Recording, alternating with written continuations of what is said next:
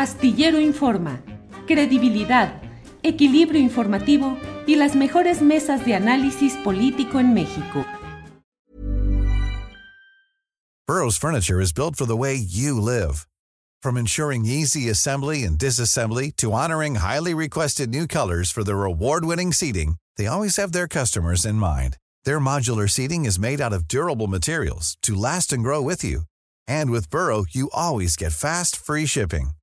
Get up to 60% off during Burrow's Memorial Day sale at burrow.com slash ACAST. That's burrow.com slash ACAST. burrow.com slash ACAST.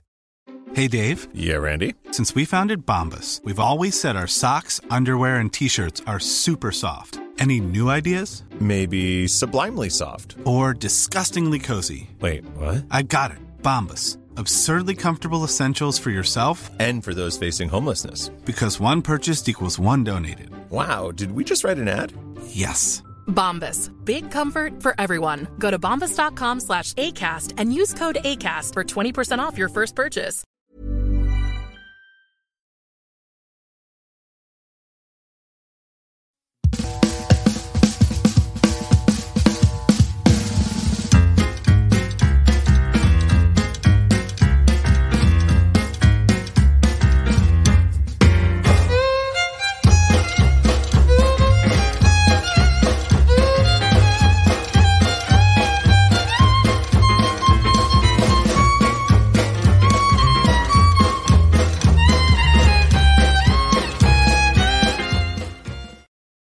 La una de la tarde, la una de la tarde en punto y ya estamos aquí en Astillero Informa.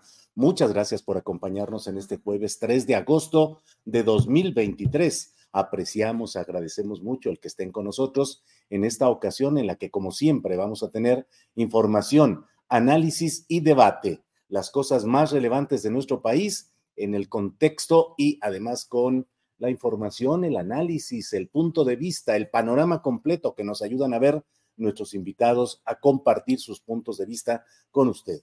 Muchas gracias por estar aquí, gracias a quienes van llegando desde diferentes partes del país y del extranjero y que expresan sus puntos de vista en este chat que tenemos aquí a la vista en nuestra pantalla del lado derecho y en lo posible vamos leyendo y compartiendo algo de lo que ahí va a llegar. Eh, por ejemplo, Ernesto Araiza dice puntual con el astillero, su opinión, mesas críticas y gran trabajo. Gracias, gracias, muy amable. Y así, like 16, dice Rosalía Ábalos, acuérdese, nos ayuda mucho que nos eh, comparta, que dé un like, un me gusta para que pueda distribuirse mejor nuestro trabajo en las redes sociales. Bueno, por otra parte, déjeme decirle que he leído en eh, las redes sociales, específicamente en Twitter, eh, particularmente dos mensajes que me han llamado mucho la atención. Uno de ellos son de Carlos Pérez Ricard. Dice uno de ellos, Javier Alatorre aún no lo sabe, aunque desde hace mucho debería intuirlo, pero su nombre será referencia en los libros de texto del futuro como el mejor ejemplo del periodismo servil, abyecto y ruin del pasado. Y en otro tuit dice, no nos confundamos, esto ya no trata de los libros de texto gratuitos, es Ricardo Salinas presionando y chantajeando al gobierno federal en un contexto específico, el inicio del periodo electoral. La pregunta es, ¿qué busca? ¿Qué lo tiene tan furioso? Por ello es que hoy tengo mucho gusto en poder recibir aquí a Carlos Pérez Ricard, eh, justamente para hablar de estos temas. Hola, buenas tardes. ¿Cómo estás, Julio? Qué bueno que me llamaste y muy contento de estar hoy contigo.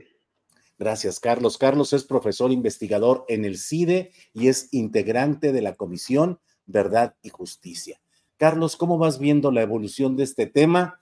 Pues de la campaña contra los libros comunistas de parte de Televisión Azteca, eh, los tweets de Ricardo Salinas, la postura de varios de los conductores eh, relevantes de, este, de esta empresa televisiva. ¿Cómo vas viendo, Carlos? Eh, bueno, gracias, Julio. Mira, yo creo que a todos nos llamó la atención lo que vimos en televisión ayer y antier por parte de los comunicadores de Televisión Azteca, en particular de su noticiero estrella, pero no solamente del noticiero estrella, sino también de los programas de la mañana.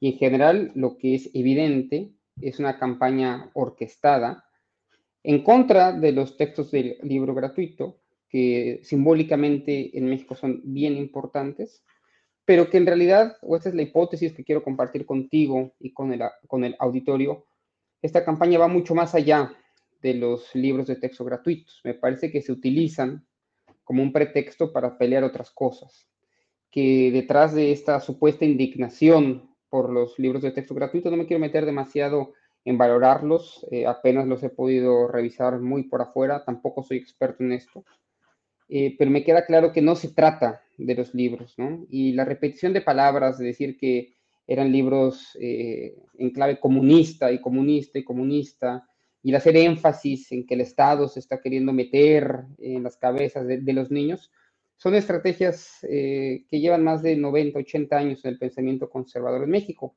Pero intuyo que no va tanto por ahí, sino el uso de estos libros de texto gratuito como una forma de chantaje eh, al gobierno federal, o quiero decir con todas sus letras, como una forma de obligar al gobierno federal a tomar decisiones que puedan ser convenientes, ni siquiera a Televisión Azteca, sino a todas las empresas y a los intereses económicos que tiene el señor eh, eh, Salinas Pliego en México y en Estados Unidos. Entonces, Habría que buscar, tengo algunas hipótesis de por dónde va, pero sin duda es una discusión que va mucho más allá de los libros de texto y es muy preocupante que lo haga precisamente en un momento que duele, por así decirlo, al presidente, que duele al gobierno, que es cuando inicia el eh, periodo electoral y podríamos estar ante el inicio, es otra hipótesis, de una campaña orquestada por parte de Televisión Azteca y posiblemente, y posiblemente otros medios y eh, para chantajear eh, al gobierno de cara a las elecciones del próximo junio. Esa es la hipótesis, Julio. Carlos, em, ¿cuáles son las funciones y las obligaciones de televisoras, entidades eh, concesionadas por el Estado mexicano a cierto tipo de empresarios? En este caso, Ricardo Salinas Pliego, pues se quedó con lo que era Imevisión, lo adquirió en 640 y tantos millones de dólares, si no me equivoco, incluyendo un préstamo que luego reconoció que le había hecho el propio, el propio eh, hermano del entonces presidente Carlos Salinas de Gortari, Raúl Salinas de Gortari, y dijo que bueno, que en aquellos tiempos eh, era incluso prestigioso el poder tener una relación, un trato con el hermano del presidente de la República. En fin, eh, ¿qué tanto como en otros países los poderes mediáticos pueden convertirse en una eh, bayoneta, es decir, en la vanguardia, en el, en, el, en el portal de asomo de intereses que van justamente para tratar de minar a gobiernos progresistas de centro izquierda o como queramos calificarlos, pero que son contrarios a los intereses de esos grandes empresarios, Carlos. No, de acuerdo. Eh, no hay que olvidar, y está bien que el auditorio lo sepa, que esta es una concesión del Estado mexicano que se le otorga a Televisión Azteca por un tiempo determinado. El espacio no pertenece, no es, no es propiedad de, de, TV Azteca, sino del Estado mexicano. Sabemos además, porque son empresas que cotizan en bolsa y conocemos los números que tiene, eh, que TV Azteca, como muchas televisoras en, en, México, en América Latina, en el mundo, pasan por una tremenda crisis económica porque no han sido capaces de adaptarse eh, a las nuevas tecnologías digitales cada vez más. Es otra de las hipótesis que te planteo, Julio, que espero que se empiece a, conversar en la vida pública en México. Son más un instrumento por parte de los empresarios eh, eh, de estas, eh, es más un instrumento, digamos, para golpear o para chantajear al gobierno federal y para poder llevar sus otros negocios a cabo. Hasta donde sabemos, Televisión Azteca en sí misma ya no es el negocio central de todo el grupo Salinas y en realidad ya no importa, digamos, las pérdidas que pueda tener, lo importante, lo realmente importante va a ser cómo se utiliza como frente de batalla, como caballo de Troya, justamente para poder explotar mucho mejor sus otros intereses económicos y poder chantajear, insisto, no solamente al gobierno federal, también a gobiernos locales y a cualquier eh, eh, actor político que intente hacerles frente, ¿no? Recordar aquí al auditorio, salió en revista Proceso el domingo, lo ha mencionado el presidente en algunas mañaneras, hay una sentencia firme ya para que eh, el grupo de eh, Salinas pague 20 mil millones de pesos de impuestos. Hay en litigio 17 mil millones de pesos que tendrían que pagarse también por un tema de impuestos, tiene una concesión minera que no se le otorgó en Baja California y está en la búsqueda de que se le autorice una estrategia de consolidación fiscal que le permita compensar entre sus empresas eh, pérdidas y utilidades. Entonces, son muchas cosas las que en este momento está jugando eh, Ricardo Salinas, son muchas cosas que intenta eh, negociar con diferentes esferas en el gobierno federal y utiliza a su televisora. Y es, y es muy grave lo que está haciendo, porque en búsqueda de sus propios intereses personales, está animando una conversación eh, que, no tiene, que, no tiene el menor sentido, no son libros comunistas. Está, nos recuerda pues a una lógica de la eh, Guerra Fría en el que el mundo se dividía entre ciudadanos buenos y el Estado que se quiere comer a los hijos. Está realmente sacando lo peor eh, de la sociedad mexicana y los peores comentarios de la sociedad mexicana, cuando precisamente la función de TV Azteca y por lo que se le da la concesión de ese espacio a TV Azteca es para que informe a la ciudadanía de, de, cosas que pasan en el país, pero no para que se convierta en un actor político más que vaya en contra de decisiones del gobierno en sí mismo, ¿no? Puede participar en la discusión pública, pero aquí claramente no es eh, lo que está buscando Televisión Azteca, lo que está buscando Televisión Azteca es favorecer intereses privados de eh, su jefe y de, digamos, del consorcio comercial en el cual está enclavada la televisora. Eh, Carlos Pérez Ricard, comparto contigo este eh, chat que pone un usuario, dice Manuel Chijate, dice, es sorprendente que en pleno siglo XXI se saque el fantasma del comunismo, ideología que tal como, que tal como se concebía hace casi 60, 70 años, ya no existe. En términos conceptuales, Carlos, ¿qué tanto realmente hoy se puede invocar el peligro, el fantasma del comunismo? Yo veo que hay dos, hay dos líneas de crítica hoy en la televisora y en general en la sociedad, no solamente en contra de los libros de texto gratuitos. Uno tiene que ver con este fantasma comunista, que digamos se remonta a los años 60 y 70, como bien señala Manuel, pero también el discurso este de la supuesta ideología de género que traen los libros, eh, en general la idea de que el Estado puede participar en la educación de los niños, eso es mucho es mucho anterior, viene de, de 1917, precisamente en ese año, el año bueno, en el que se decreta la Constitución, la, nuestra Constitución, es cuando se funda la Unión Nacional de Padres de Familia en contra de la educación pública, que va a estar muy presente en el gobierno del general Lázaro Cárdenas, en contra de la educación socialista, que luego se va a oponer contra la distribución en sí misma de los libros de texto gratuito y que va a ser la que en los años 50, 60, 70 ya se va a montar también en el discurso comunista. Es algo que les ha funcionado siempre. La educación socialista, el proyecto de educación socialista con Carnas se tuvo que detener en parte gracias a las críticas que venían de los sectores más conservadores de la sociedad. muchos proyectos progresistas se han detenido por, la, eh, por esos grupos que nunca han querido transitar hacia un esquema mucho más liberal de la educación. Entonces ahora se junta este discurso, insisto, de los años 60, 70, eh, comunista con eh, las críticas mucho más generales contra el Estado de la Unión Nacional de Padres de Familia y en esa alianza ahora con TV Azteca, pues me temo que, estamos entrando no solamente un clima de polarización política, sino, insisto, algo muy, algo muy peligroso de cara a la elección presidencial y urge que se detenga y una manera de hacerlo es identificando con claridad cuáles son los intereses que tiene cada grupo económico eh, eh, detrás, digamos, de esta crítica aparente a los, a los eh, em, cuadernos y libros de texto gratuito, que insisto, aquí son solo,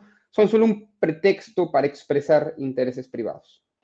Carlos, en el fondo estamos abriendo o reabriendo la batalla cultural e ideológica entre posturas progresistas y conservadoras? Es que nunca, nunca se ha escondido Nunca se ha terminado, eh, nunca se ha terminado de cerrar. Reabrimos continuamente eh, estas dos posiciones, me queda claro que existen, eh, que, el pensamiento conservador existe. Hay este enorme libro de don Gastón García Cantú, que se llama El pensamiento de la derecha en México, lo recomiendo mucho. Bueno, no es un solo libro, es una colección de libros que tratan de eso, el, pensamiento de la derecha en México desde Iturbide, ¿no? Pensando en el siglo XIX, y don Gastón García Cantú, profesor de la UNAM, gran académico, termina el libro, me parece, en 1980 y termina con la campaña que hacían empresarios mexicanos contra Luis Echeverría eh, en los años 70 en contra de las campañas de vacunación eh, los empresarios decían, o cámaras empresariales decían que a los niños iban a, vacunarlos con, con, sarampión y otros virus del momento, ¿no? Entonces, hay, hay, una continuidad en el pensamiento de la derecha en México, esto no es novedoso. Mencionaba antes el nacimiento de la Unión de Padres de Familia en el 17, cómo en los años 30 se van a oponer eh, a cualquier proyecto de educación socialista, continuamente eh, se han opuesto ante, ante todo proyecto estatal más o menos liberal y más o menos progresista, y es, no es que se reabra, sino que, que, continúa. Y, y, una hipótesis más, te la comparto, Julio, me parece que además viene en un momento muy importante para la, la, derecha mexicana y el grupo conservador, justo cuando su más que probable candidata, Xochitl Gálvez, es, visto, es vista con, con, con mucho resquemor por parte de la derecha más dura, viene este tema, este tema que va, insisto, a polarizar el país en dos, en donde ella se posicionará más del lado conservador y va a permitir traer a esos votantes que probablemente perdería por su eh, por el hecho de que se parece mucho menos de lo que el panismo quisiera a su base ideológica, ¿no? Entonces, esto viene muy bien a su propia campaña, viene muy bien a perfilar, pues también lo que dice el presidente López Obrador desde hace mucho, que hay, que hay dos bandos claramente identificables, el pensamiento conservador y uno mucho menos conservador, que cristaliza justamente en la discusión ahora por los libros de texto gratuito. Entonces, no es fortuito, se juntan muchas, eh, muchas coyunturas, los intereses de Salinas eh, eh, y, de, y, de, y de Grupo Salinas, el hecho de la candidatura presidencial, y el chantaje de esos grupos económicos eh, al gobierno federal y que van a explotar de una manera enorme, como creo que no hemos visto en mucho tiempo en televisión y en los medios que controlan, y de ahí la importancia de tenerte a ti, Julio, y de tener otros medios de comunicación que puedan ofrecer una visión mucho más matizada de este conflicto. Carlos, te agradezco mucho tus palabras, tu atención, tu tiempo, el contexto, la información, y seguimos atentos porque hay mucho de qué hablar en lo que viene. Gracias. Cuentas conmigo siempre y te agradezco y un abrazo a todo tu auditorio. Que estés muy bien. Gracias, hasta luego. Bien, pues ha sido Carlos Pérez Ricard. Él es, eh, como le he dicho, profesor investigador en el CIDE y es integrante de la Comisión de Verdad y Justicia. Bien, es la una de la tarde con 16 minutos. Una de la tarde con 16 minutos. Y mire usted quién está hoy aquí con nosotros, ni más ni menos que Daniela Barragán, periodista entre periodistas Dani, ¿cómo estás? Buenas tardes. Hola, Julio, muy buenas tardes. Gracias por la invitación. ¿Andas un poco malito de la garganta? Sí, ando malito por andarme mojando ahora que estuvo la lluvia tan terrible. Me mojé y ya por mi avanzada edad ya no tengo las mismas, la misma resistencia. Daniela, ¿cómo estás? Buenas tardes, qué gusto de saludarte. Igualmente, Julio, pues con unos días bastante intensos, ¿no? Hay eh, como mucha opinión y sí estamos como todos a la expectativa de en qué va a continuar toda esta polémica por los libros de texto, pero pues creo que coincido un poco con lo que decía el presidente hoy en la mañana, de que qué bueno que haya este tipo de debates. Sí, se está abriendo ese tipo de debates eh, algunos opinamos que es demasiado, que es excesivo y que no es genuino ah, la actitud del dueño de Televisión Azteca y de varios de sus eh, eh, principales conductores que parecieran seguir una, un libreto acordado en el sentido de esta denuncia de libros de comunismo, y ahí viene el comunismo y ya es el comunismo. Y hoy el presidente de la República, bueno, pues se pitorreó, dijo, pues es como los ovnis, están como en los ovnis, y luego puso una canción del pasado remoto, Dani, la de los marcianos llegaron ya y llegaron bailando cha, cha, cha. ¿Cómo vas viendo todo esto, Dani? Pues eh, dentro de todo creo que hay algo bueno porque en lo personal también me funcionó para asomarme a TV Azteca porque pues desde hace, afortunadamente, desde hace mucho tiempo no veía los programas de esa, de esa televisora porque pues no hay como algún conductor que o un periodista, desafortunadamente, que uno diga, ah, vale mucho la pena eh, pues asomarse a lo que está haciendo y a lo que presenta en TV Azteca. Y eh, pues lo que nos encontramos al ver no solo el espacio de A la Torre, sino otro espacio que se hizo viral con eh, tres conductores que se ven jóvenes, pues nos, nos, vemos, nos enfrentamos a, su contenido que sigue siendo exactamente el mismo que los llevó a esa crisis de, credibilidad de la que no han logrado eh, levantarse ni ellos ni eh, tanto TV Azteca ni Televisa.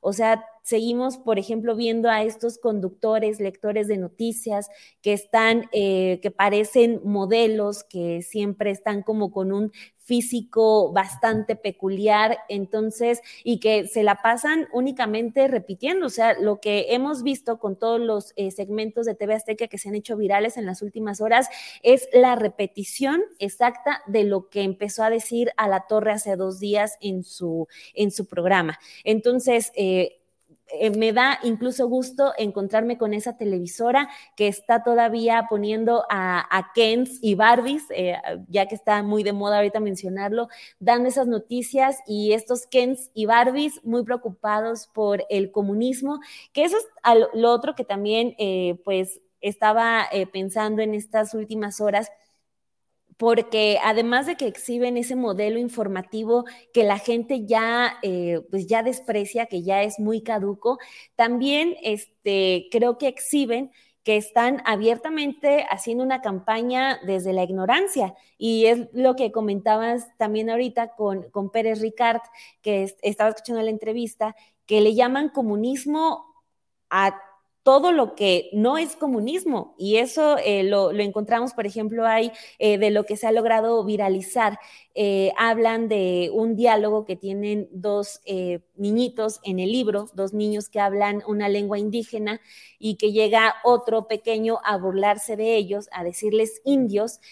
Y estos conductores de noticias se burlan de que hay un episodio eh, marcado en los libros de texto, cuando no se dan cuenta que es justo por personas que se burlan como ellos, se están burlando de personas que hablan una lengua indígena, es por ellos que es necesario que ese tipo de episodios queden reflejados en los libros. O sea, han quedado ya... Eh, pintados de cuerpo entero como ignorantes, como clasistas, como pues eh, personas que se dedican a leer a alguien que ya les escribió. O sea, están eh, alguien, que, alguien que ya escribió esta campaña, insisto, desde la ignorancia. Porque si quien escribió ese guion, que se ha ido replicando en cada uno de los espacios eh, de TV Azteca, hizo el esfuerzo por al menos poner en el buscador de Internet qué es comunismo, se le cae por completo todo el guion que estuvo preparando para los cinco noticieros que tenía que preparar. Entonces, eh, pues eso lo, que también nos muestra es que no tiene ni siquiera el temor o el cuidado de preparar una campaña de decir, esto no nos gusta por esto, sino que simplemente lo engloban como que es comunismo, porque pues están haciendo esto como a mí me recuerda a lo que ocurrió en 2006, diciendo que todo lo que suena a justicia social es comunismo, como en 2006 todo lo que sonaba a López Obrador era un peligro para México. Y eh, también eh, justo menciono esto porque la respuesta que le da hoy el presidente López Obrador, en donde primero se burla de a la torre y después le pide disculpas a su amigo a la torre y después dice, no, eh, Salinas Pliego no es mi, no es mi enemigo y tenemos capacidad de, de discernir, pues ahí tampoco estoy tan de acuerdo porque pues no es menor que Salinas Pliego haya echado a andar toda su maquinaria que es muy poderosa. O sea, otra, otra, otra reflexión que yo tenía es que, por ejemplo, nosotros en YouTube, eh, eh, aquí en Astillero Informa, en Sin embargo, eh, pues sabemos que quienes nos ven deben contar, por ejemplo, con un teléfono, con un plan de datos, con, una, con un contrato de Internet. Y hay personas que todavía están sometidas a lo que puedan ver de Televisa y de TV Azteca. Entonces, si nos salimos un poquito de, nuestra burbuja de decir, no, es que podemos elegir lo que consumimos en cuanto a información, pues sí tenemos también que ser conscientes de que hay gente que todavía no puede eh, contar con esa otra opción informativa. Entonces, que el presidente haya dicho que no, que está muy bien, que su amigo a la torre, pues no sé, no sé qué tanto ayude a esto porque se le tiene que dar una seriedad. Eh, fuerte eh, de altura a lo que está haciendo Salinas Pliego, que es echar a andar la maquinaria de la televisora, que la segunda televisora con más impacto en el país y que o sea, es una televisora que no le va a dar el espacio a, lo que dijo hoy también Andrés Manuel en la mañanera, de que eh, le dijo a la gente que confiaran que los libros están bien hechos, que los libros tienen buen contenido pues eso no lo va a transmitir TV Azteca. Ellos siguen diciendo del fantasma del comunismo que recorre las aulas de la escuela mexicana. Entonces, eh, pues eh, sí es como un tanto contradictorio porque por un lado la gente está molesta por esta, eh, esto que echó a andar Salinas Pliego y por el otro, pues el presidente llamándole amigo a la torre y pues sí minimizando, siento yo un poco toda, toda esta campaña de Salinas Pliego. Daniela, además desde mi punto de vista también con el contraste que hay entre la manera tan dura en la que suele enfrentar a periodistas que tú y yo conocemos y que son honestos, críticos, que suelen presentar bien fundamentados sus trabajos, que pueden trabajar en ciertos medios de los cuales ni son los dueños ni son los accionistas, pero que ellos hacen su trabajo bien hecho y reciben una descalificación constante en la mañanera de parte del presidente de la República. Y ahora eh, pues sale con que es su amigo a la torre y con que no hay problema con Ricardo Salinas Pliego y está bien que no haya problema tal vez en lo personal, pero en lo ideológico y en lo político, desde luego que se está en presencia de una embestida que pretende eh, acogerse a estas ideas eh, presuntamente de una lucha política, cultural, pero que en el fondo defienden, creo yo, los intereses comerciales y los intereses de privilegio de la propia televisión azteca. Déjame compartir un tuit que puso hoy el propio Salinas Pliego, lo tiene fijado en su cuenta.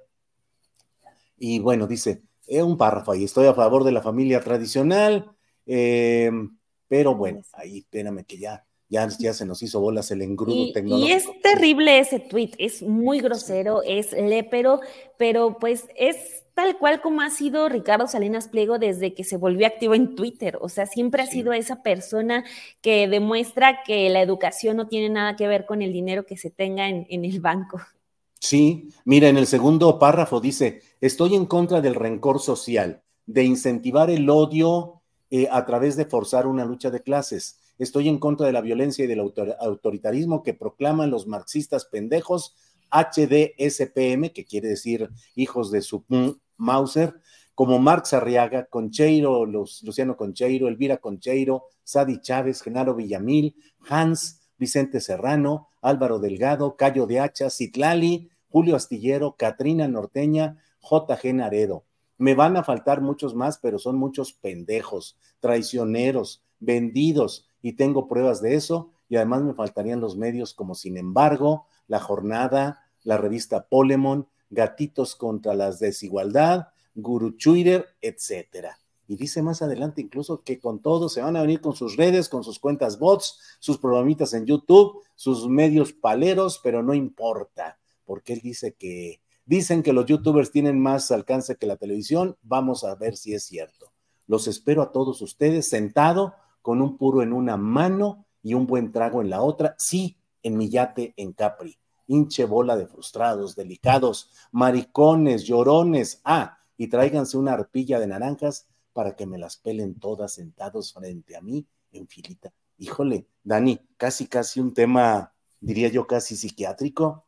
Sí, es misógino, es macho, es decadente, ¿no? O sea, pero a final de cuentas, y eso es también lo que no deja de sorprendernos, que el Señor está haciendo, o sea, esto que Él menciona, toda esta eh, lista, aparte me encanta eso eh, de la gente que, que, muchos que tienen dinero, que siempre todo lo llevan al terreno de la envidia, ¿no? Así de que eh, ellos son víctimas de la envidia todo el tiempo y pobrecitos, todo el mundo los envidia cuando pues no, o sea, estamos también hablando frente a un señor que se rehúsa a pagar impuestos, ¿no? Y eso lo deja en un nivel muy bajo y nadie, nadie envidia absolutamente eso. Entonces, eh, él a lo que iba es que siempre eh, Salinas Pliego ha tenido este estilo en Twitter.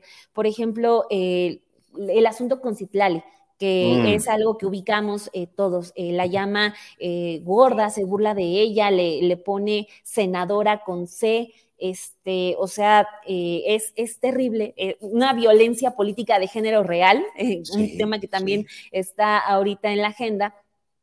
Y, e incluso por eso también ya sumándole todo al, al, costal de, Salinas Pliego y todo el odio que trae en Twitter, este, incluso por eso yo esperaba una reacción no tan suave por parte del presidente, o sea, eh, porque sí se lanza directo al decir, se están pasando, este, y pido a la gente que tenga confianza, y este, pero como que apenas les da el empujoncito y después eh, lo, lo, soba, ¿no? Al decir, no, eh, me burlé de, de la entrada eh, de a la torre, ah, perdona a mi amigo, este, no, no somos enemigos, Salinas Pliego no es nuestro enemigo, incluso por la agresión a, a Citlal y a gente de su partido, o sea, a, Salinas Pliego detesta todo lo que tenga que ver con Morena. Incluso por eso yo me hubiera esperado como un, eh, una reacción un tanto más dura este, eh, de parte del presidente López Obrador, porque también lo que veo es que, o sea,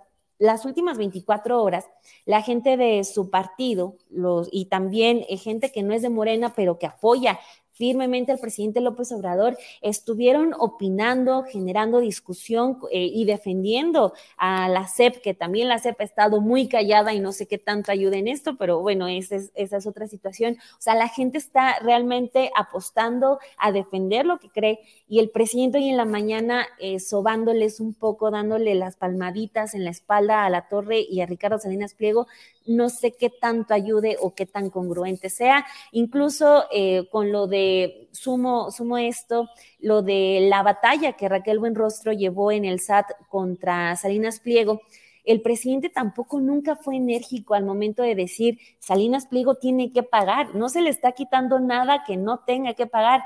Y fue una batalla que, eh, que Raquel Buenrostro este, pues estuvo librando casi sola con, los abogados del SAT y pues hasta la fecha es un asunto que está en tribunales. Entonces, pues sí, no es de ahorita, pero el presidente creo que sí lo ha tratado a él y a TV Azteca y a su amigo a la torre excesivamente bien.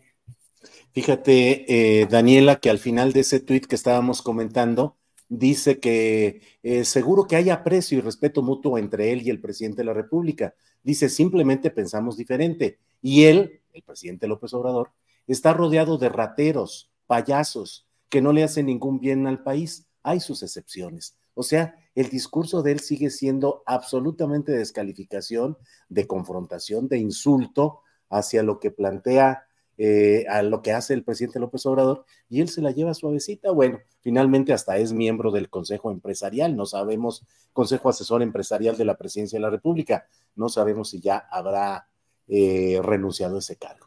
Daniela, pues muchas gracias, la verdad, muchas gracias. Hoy queríamos anunciar el hecho de que a partir del próximo miércoles vas a estar ya de planta con nosotros. Agradecemos mucho tu buena disposición, tu amabilidad por estar con nosotros en eh, la mesa de periodismo de los miércoles con Arturo Cano, con Juan Becerra Costa. Así es que por eso aprovechamos hoy, Daniela. Gracias. Sí, Julio, no, muchísimas gracias a ti. Pues yo obviamente estaba siempre emocionada por eh, estar en las mesas y ahora ya estar eh, todos los miércoles, pues de verdad no sabes cómo me tiene contentísima. Espero no fallarte y tampoco a la gente de Astillero Informa y pues a ti, al equipo, muchas gracias por, la confianza. Ya nos estaremos viendo todos los miércoles. Daniela, muchas gracias. Gracias por todo y ya nos veremos el próximo miércoles. Hasta luego. Exacto. Gracias, Julia. Hasta luego. Buenas tardes. Gracias. Bueno, vamos enseguida a otra entrevista. Vamos a una entrevista, es la una de la tarde con 32 minutos y mire, hay dentro de um, los aspirantes a coordinar eh, la construcción del Frente Amplio, es decir, la alianza de partidos opositores a Morena y a la 4T, uno de los aspirantes es el diputado federal Ignacio Loyola. Él fue gobernador de Querétaro a nombre de Acción Nacional. Y bueno, leí en, Sublevados, que es una página de los grupos conservadores mexicanos, que él es el único que se opone a la ideología de género y defiende la vida y la familia. Está con nosotros eh, Ignacio Loyola, a quien saludo con gusto. Buenas tardes, Ignacio. Buenas tardes, don Julio. A sus órdenes, saludo a toda la audiencia de Astillero Informa. Gracias, Ignacio, muy amable. Ignacio, pues eh, la verdad es que no sé cómo va el proceso interno de construcción de la coordinación del Frente Amplio, pero todo apunta, al menos en los medios, a que la candidatura podría quedar en, la candidatura, la coordinación podría quedar en Xochitl Galvez, que es alguien que se ha dicho trotskista, que ha dicho que apoya la diversidad sexual, que está participado en actos y en manifestaciones a favor de la libertad de las mujeres para decidir sobre su embarazo. Eh, siendo ella la puntera, al menos mediáticamente en este proceso, ¿qué opina usted de la posibilidad de que ese tipo de perfil sea el que quede en la alianza en la que usted participa, Ignacio? Mire, don Julio, pues hay que esperar, todavía falta un tramo. Yo, yo creo que precisamente la bondad de esta nueva forma de elección donde los ciudadanos pueden participar para elegir quién va a ser el candidato de la alianza opositora.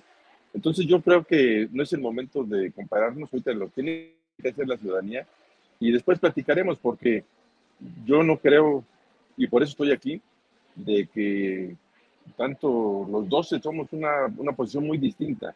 Creo que no somos muy parecidos ninguno de los 12 que estamos compitiendo y es ahí donde está la gran fortaleza de esta alianza de Frente, va, Frente Amplio por México, para que la gente pueda comparar y le dé su beneplácito, su simpatía a cualquiera de los 12.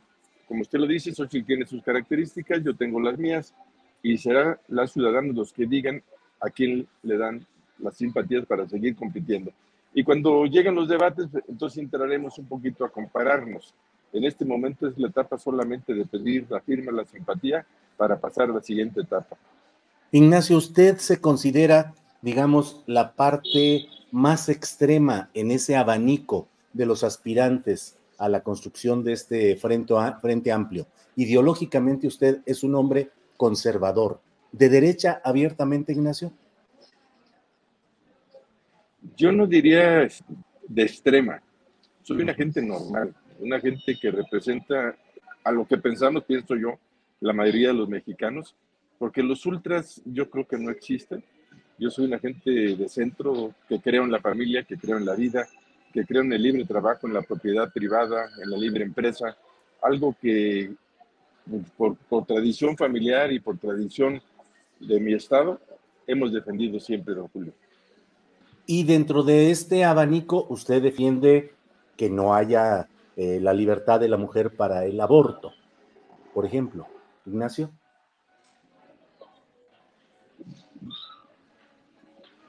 Mire, yo en el tema del aborto lo que, lo que yo me voy es a los hechos.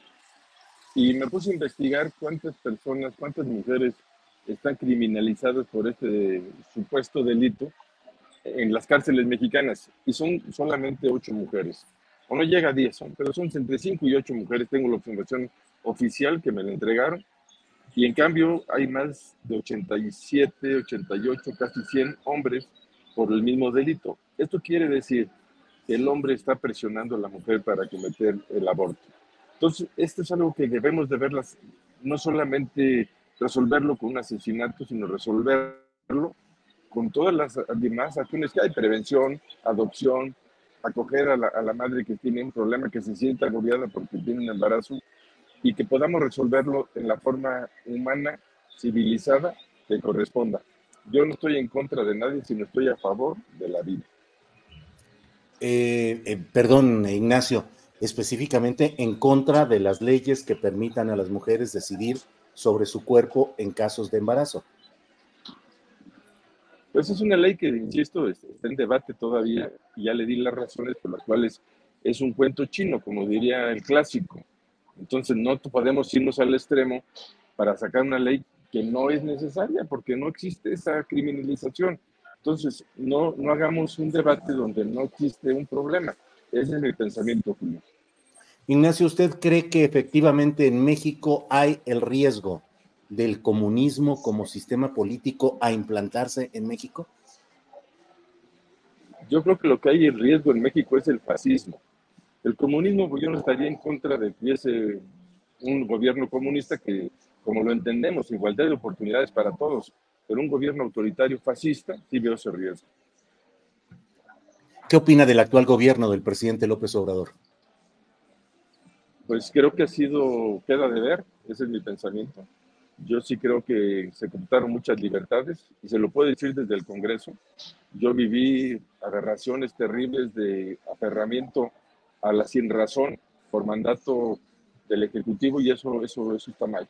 Eso es parte de lo que le estoy comentando, eso no es comunismo, eso es un intento de autoritarismo y de fascismo desde el Palacio de Gobierno. Ignacio, eh, en dado caso de que quien quede en la coordinación del Frente Amplio no comulgue con sus ideas básicas, ¿usted seguiría en ese frente o renunciaría y buscaría otra opción? Yo lo que haría, Julio, y es lo que he hecho toda la vida, es que las propuestas que yo tengo sean aceptadas en ese frente. Eso lo voy a hacer, es mi compromiso. Si yo no quedo, voy a luchar para que mis propuestas sean integradas a la plataforma del frente y que sean respetadas, porque para eso también existe esta, esta alianza, este frente, porque no es una sola persona, es un grupo de ideas, un grupo de personas y todos debemos ser acogidos en este frente amplio con nuestras ideas. Si no pasamos la, prueba, bueno, las ideas sí pasarán. Eh, ¿Qué opina de la posibilidad de que sea candidato presidencial independiente Eduardo Verástegui, que es un hombre que se apoya en grupos cristeros explícitamente? Pues yo, yo creo que Eduardo tiene su pensamiento y, y ojalá yo pueda platicar con él, porque pues, son momentos distintos. Como usted lo señala, ahorita Eduardo no está compitiendo, esta es otra... Y eso quiero aclararlo porque la gente piensa que nosotros estamos en contra de Eduardo y eso no es así. El tiempo de Eduardo Verástegui, si decide participar, será a partir de noviembre. Hoy estamos trabajando para sacar un candidato del Frente Amplio que será el que lleve la bandera de la oposición. Y en ese tiempo, se supone que en septiembre tendremos a nuestro candidato, en ese tiempo da tiempo para platicar con Eduardo y con las demás personas que están pensando en tener una, una, candidatura distinta. Incluyo en, este, en estas pláticas, en esta negociación, a Movimiento Ciudadano porque tenemos que ir todos unidos, Eduardo, MC, todo el que se quiera sumar a este frente amplio será bienvenido por el bien de México. ¿Qué opina Ignacio Loyola de esa postura de Eduardo Verástegui y otros participantes en ese movimiento que proponen incorporar más a Dios en las tareas públicas? Es decir, y que invocan abiertamente al movimiento cristero y cierran algunos de sus actos diciendo Viva Cristo Rey. Yo creo que está bien, aquí hay libertad de creencias en este país, debemos de respetar, y es ahí donde empieza también a, a, dudar si ya me van a mí a cuestionar o a limitar en lo que yo quiero creer o quiero decir, pues estoy mal. Mire, don Julio, yo vengo de una familia católica en donde mis abuelos fueron hostigados por, por, lo, por, la, por el movimiento en contra de los cristianos. Mis abuelos fueron sacados de sus casas, saqueados sus pertenencias entonces, eso no tiene que regresar. Yo estoy de acuerdo que si alguien piensa que puede regresar, hay que defender para que eso no vuelva a ocurrir. Nadie puede ser cuestionado ni señalado por sus creencias religiosas. Y sí le digo una cosa, a mí, a mí, cuando he estado en mayores problemas, Dios sí me ha ayudado. Eh, patria, Dios y familia es un lema que suelen enarbolar. ¿Usted coincide que eso es necesario hoy para México enarbolar como lema? Patria, Dios y familia. Yo diría Dios, patria y familia. Aunque Porque seamos un Estado. Tiene que ser las cosas. Si no, si no está. Yo estoy hablando como Ignacio Loyola. El Estado laico, ya goberné un Estado, yo fui totalmente respetuoso de todas las. Y no llevé la religión al gobierno. Pero sí cuidé los valores trascendentales que no son religiosos, pero que sí son importantes para llevar una convivencia sana. Hoy los valores están trastocados y se están perdiendo. Tenemos que recuperarlos, Julio. Yo creo que si usted tiene hijos o tiene nietos, estará de acuerdo conmigo que no podemos seguir en esta ruta de destrucción. Destrucción política, destrucción institucional o lo más grave, destrucción moral, según su punto de vista, Ignacio. Destrucción social, don Julio. Y la sociedad destruye, una sociedad corrupta, enferma, destruye todo las causas, Ignacio, injusticia social, eh, mala conducción política de los políticos o una sociedad que por sí misma ha perdido la brújula? Yo creo que la culpa principal es de nosotros, los políticos. No hemos sabido dar respuesta a las necesidades de la gente. Hay un hartazgo, hay una falta de credibilidad, hay apatía, hay miedo. Corregir esto va a llevar su tiempo pero por eso estamos en esta situación. Yo quiero pedirle a la gente que nos dé la confianza, ya lo hemos hecho, y lo podemos saber hacer nuevamente. Este es un asunto temporal que tenemos que trabajar todos en el mismo sentido para corregir el rumbo de nuestro país. Ignacio, ¿usted es cercano al pensamiento del partido español Vox? No conozco la corriente Vox, no conozco a ningún militante de Vox. Yo estoy cercano y partidario de los principios de acción nacional que son conocidos y por eso estoy en acción nacional y por eso regreso en este partido. Alguien me preguntó, oye, si te han tratado tan mal porque no me dieron oportunidad de participar antes, ¿por qué sigues en acción nacional? Porque acción nacional es el que tiene los mejores principios, es el único partido humanista de México y es en donde yo voy a tratar de desempolvar los principios por los que yo me enamoré de Acción Nacional. Tienen que regresar los valores y los principios de Acción Nacional a todo México. ¿Qué significa que lo hayan tratado tan mal, que le hayan impedido participar? Exactamente qué fue. Pues sí, o sea, yo quise participar desde hace mucho tiempo y no fue posible. Empezaron ya no la competencia interna, sino ya eran este, designaciones y pues no fui designado hace muchos años, hasta ahora que tuve la oportunidad a través del grupo de gobernadores que me propusieron y Marco Cortés me dio la oportunidad de contender y, lo, y hago la aclaración de contender constitucionalmente, de ir a la calle por el voto. No soy plurinominal, yo gané mi, mi curul con votos de personas que decidieron apoyarme para representarlos, porque eso hace un diputado, representar. Y hasta ahorita nadie me ha dicho, oye, cambia tu discurso, no estés defendiendo lo que estás defendiendo.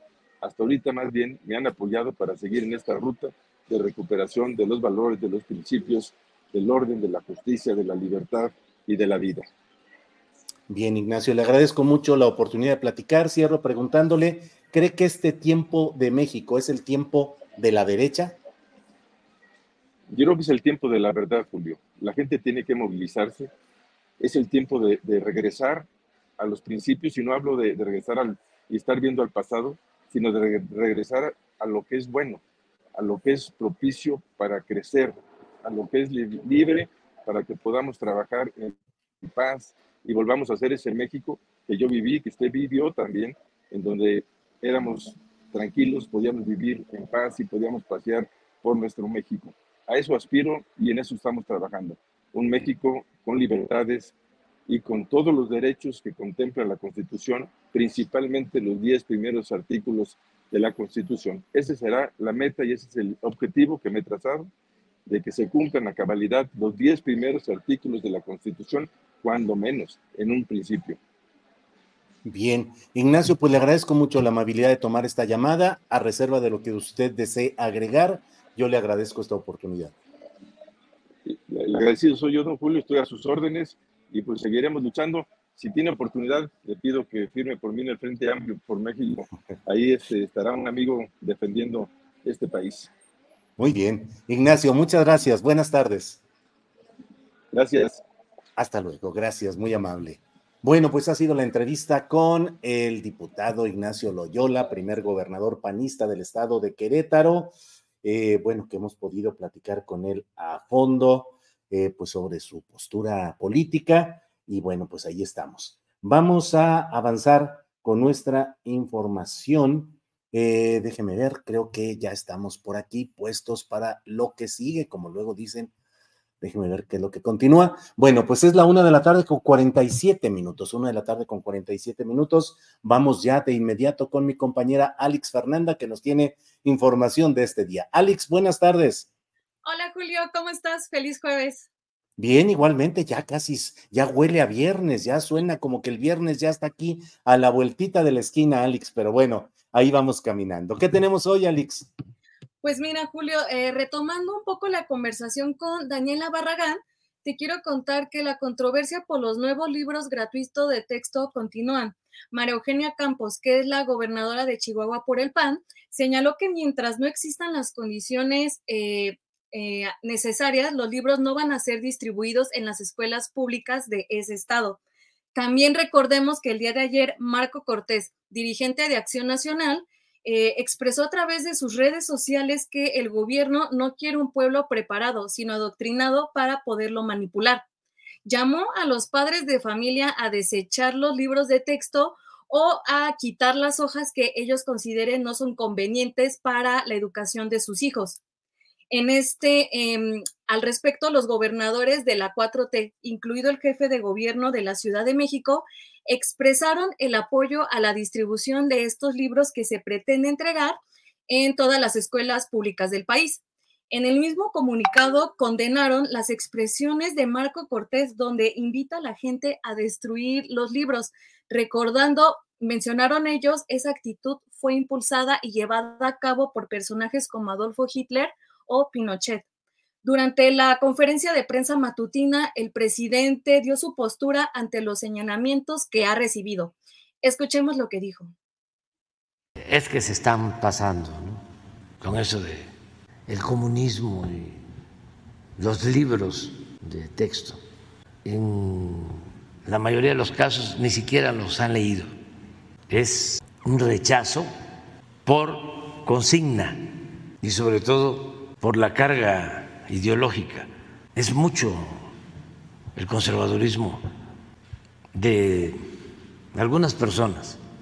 Ven comunistas por todos lados, así como los ovnis. Decirle a la gente, que, que no hay nada que temer, no preocuparse. Están muy bien hechos los libros por especialistas pedagogos, pero sobre todo participaron maestras y maestros. Ahora el del PAN salió a decir que arranquen las hojas. Ni siquiera los han visto. Y mira, también el Tribunal Electoral determinó en un análisis preliminar que el presidente Andrés Manuel López Obrador utilizó expresiones que pudieran constituir en violencia política en razón de género en contra de Xochil Gálvez, aspirante a la candidatura presidencial por el Frente Amplio. El Tribunal Electoral determinó que las expresiones que el presidente usó los días 10, 11, 14 y 17 de julio se trataron de violencia política eh, en razón de género en contra de Xochil Gálvez, ya que lo dicho pretende transmitir la idea de que sus aspiraciones a ocupar cierto cargo no son por sus méritos, sino por la decisión de un grupo de hombres. Al respecto, Marco Cortés señaló, que ojalá esto le sirva al presidente para que se ponga a trabajar y deje de atacar a la oposición. Esto lo dijo a través de su cuenta de Twitter. Y hoy durante la conferencia de prensa matutina, el presidente tocó el tema y dijo lo siguiente. Escuchemos. Lo único que quiero es que me digan cuál fue la falta, en qué consistió la violencia política de género que cometí en contra de la señora.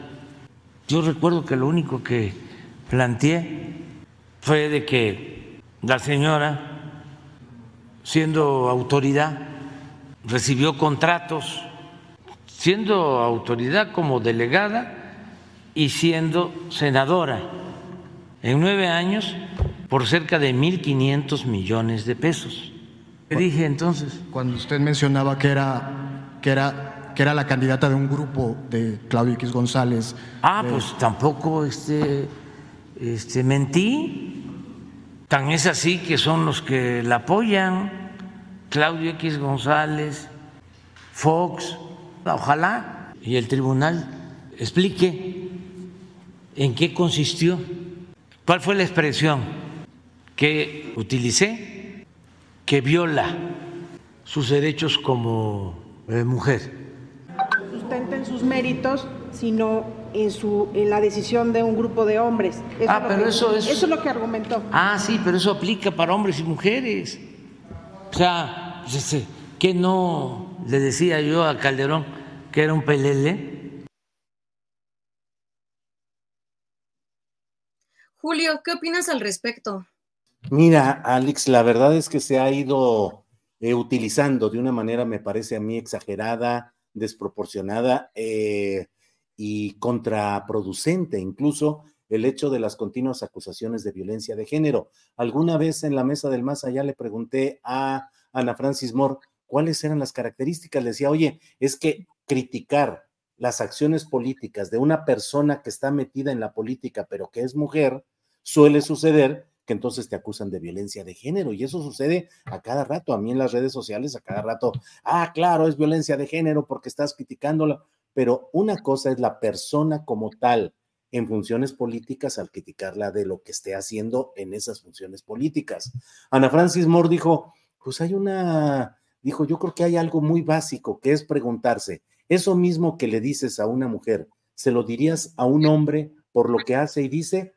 Si la respuesta es sí, pues adelante, no tiene por qué haber una carga eh, despectiva o discriminatoria contra una mujer. Y en este caso, bueno, pues la verdad es que hay mujeres que han tenido una, en un enorme peso en la historia política de la humanidad de México y que obviamente sus acciones están expuestas al análisis ácido, duro, rígido, pues que corresponde a la posición en la cual están.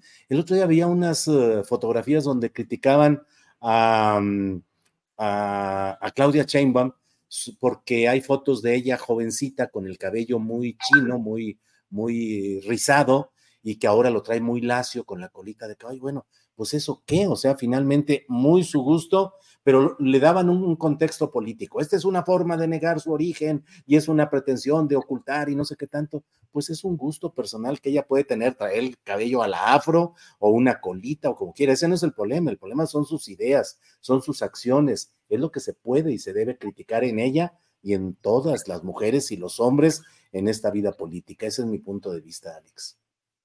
Y sí, Julio, yo coincido totalmente con lo que estás diciendo y también personalmente creo que hay mujeres que han utilizado esto de violencia política de género de una manera, pues, digamos, abusiva, porque, pues sí, no es tanto, se están tratando de agarrar de eso y pues a mí se me hace un tema muy delicado porque justamente la violencia política de género no debería de ser utilizada solamente para tratar de atacar cierta postura o cierta idea.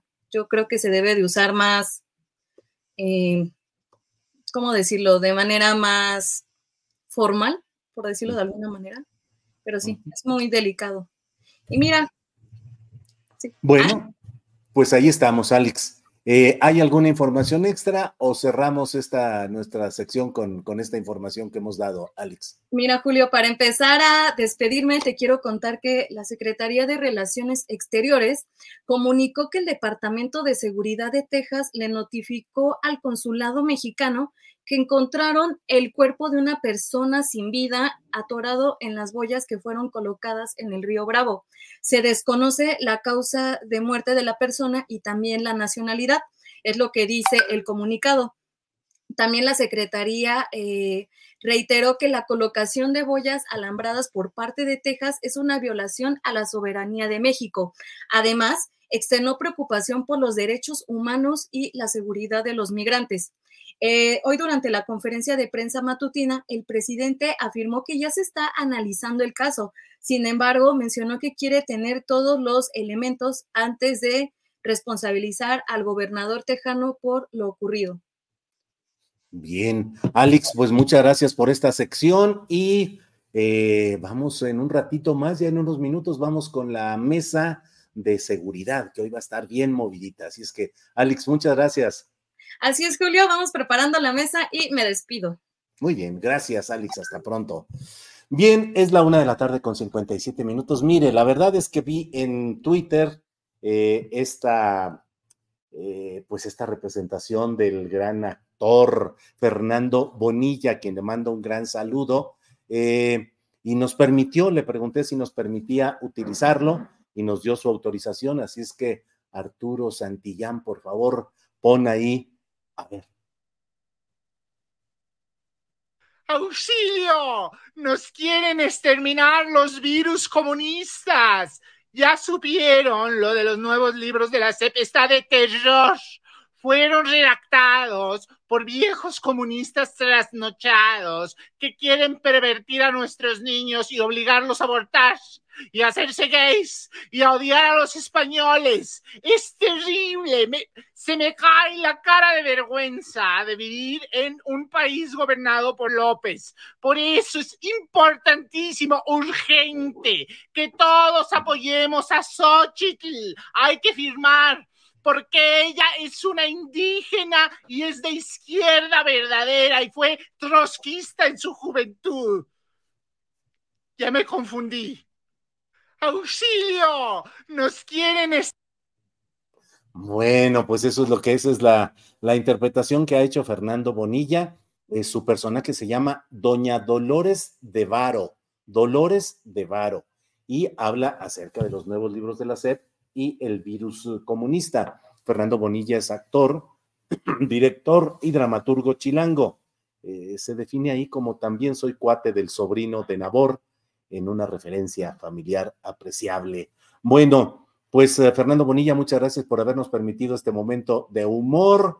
Este, para quien no lo haya visto, a lo mejor lo ponemos al final antes de despedir el programa, lo ponemos para que eh, disfrute también de estos segundos de humor con Fernando Bonilla, actor, director y dramaturgo chilango. Bueno, eh, aquí hay varios comentarios inmediatos. Diana P. Torres dice, buenísimo, Fernando. Em, H. Bravo dice Xochitl, la foxista del momento. Em, Fernando Bonilla, excelente. Eh, Laura Mercado dice buenísimo. Eh, Xochitl es mi cruz, dice Versa Medium. Bueno, eh, espérenme tantito.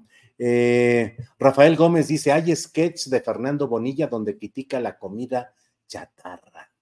Bueno, bueno, bueno.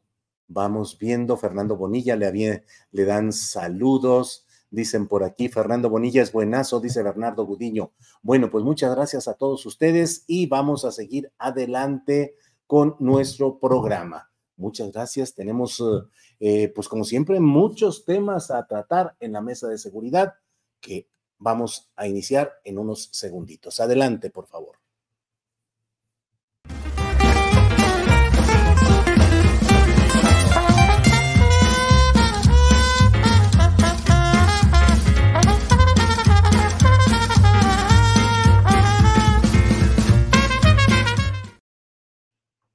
Bueno, pues ahí estamos, ya son las dos de la tarde, las dos de la tarde en punto, y vamos a empezar con nuestra mesa de, seguridad, que hoy tiene la seguridad de la segura participación de Víctor Ronquillo, que está aquí con nosotros. Víctor, buenas tardes. Hola, Julio, buenas tardes para el público que nos escucha. Bien, Víctor, muchas gracias. Andamos ahora solitarios nosotros, no han llegado todavía nuestros compañeros, deben seguir, deben ir corriendo para instalarse. Bueno, ya Ryan Reynolds here from Mint Mobile. With the price of just about everything going up during inflation, we thought we'd bring our prices down. So to help us, we brought in a reverse auctioneer, which is apparently a thing. Mint Mobile unlimited premium wireless. Ready to get 30, 30, bit to get 30, bit to get 20, 20, 20, bit to get 20, 20, bit to get 15, 15, 15, 15 just 15 bucks a month. So, Give it a try at mintmobile.com/switch. slash $45 up front for 3 months plus taxes and fees. Promo for new customers for limited time. Unlimited more than 40 gigabytes per month slows. Full terms at mintmobile.com. Hey, it's Ryan Reynolds, and I'm here with Keith, co star of my upcoming film, If, only in theaters, May 17th. Do you want to tell people the big news? All right, I'll do it. Sign up now and you'll get unlimited for $15 a month in six months of Paramount Plus Essential Plan on us. Mintmobile.com slash switch. Upfront payment of $45 equivalent to $15 per month. Unlimited over 40 gigabytes per month. Face lower speeds. Videos at 480p. Active Mint customers by 531.24 get six months of Paramount Plus Essential Plan. Auto renews after six months. Offer ends May 31st, 2024. Separate Paramount Plus registration required. Terms and conditions apply if rated PG. Sí, pero Sí, pero aprovechamos el tiempo para platicar con más calma. ¿Cómo estás, Víctor Ronquillo? Bueno, bien, Julio, pues, pues, por acá, la verdad de las cosas es que recientemente he tenido problemas de salud, pero hay que sobreponerse, hay que ir para adelante. Todo, hay que hacer lo que nos toca hacer, Julio, y lo que nos toca pues, es en este espacio una reflexión lo más sólida, lo más crítica, lo más informada posible en temas que son cada vez más eh, importantes. Desde hace mucho que la nota roja se de primera plana en las páginas de nuestros periódicos, Julio. Sí, así es. Víctor Ronquillo, Víctor Ronquillo, déjeme decirle, él es um, em, eh, periodista y escritor de libros como Conspiración, la hora del narcoterrorismo y Saldos de Guerra. las víctimas civiles en la lucha contra el narco. Ya está con nosotros Ricardo Ravelo, a quien saludo de inmediato. Ricardo, buenas tardes. Hola Julio, ¿qué tal? Buenas tardes. Un gusto, como siempre, acompañarte los jueves. Saludo a Víctor Ronquillo y al público que nos sigue.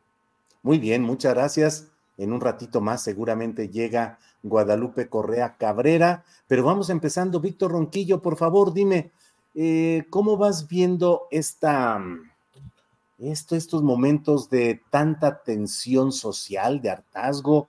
Eh, hubo mucha, sigue habiendo mucha denuncia y, enojo eh, frente al hecho de un maestro de artes marciales en San Luis Potosí que golpeó a un chavito de 15 años de edad porque no le, porque le dijo, según todas las versiones, que se esperara que hiciera cola en la compra de una, eh, en una tienda de, en una cadena, en una sucursal de una cadena de comida rápida. Y luego un pueblo de Hidalgo, donde hubo también, eh, pues la gente se enojó porque policías golpearon a, un, a una persona de 60 años de edad, murió y la gente se volcó en las calles, incendiaron parte del Palacio Municipal, patrullas y atacaron la propia casa del presidente municipal. ¿Cómo ves ese clima de crispación, de hartazgo?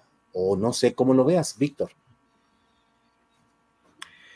una película que esterilizó Douglas, eh, Kirk Douglas, eh, no, Michael Douglas. Michael Douglas, un día de furia. se llamaba Días de Furia, sí, un día de furia, ¿no? Y es eh, precisamente un, ¿no? Ese hartazgo social, esa tensión que no tiene que ver necesariamente con lo político o con el clima, eh, digamos, de esta contienda en la que nos encontramos ya, sino tiene que ver con esta insatisfacción total que se vive en muchos ámbitos de la vida por muchos ciudadanos. Tiene que ver también con procesos de enajenación brutales a los que nos condena esta sociedad.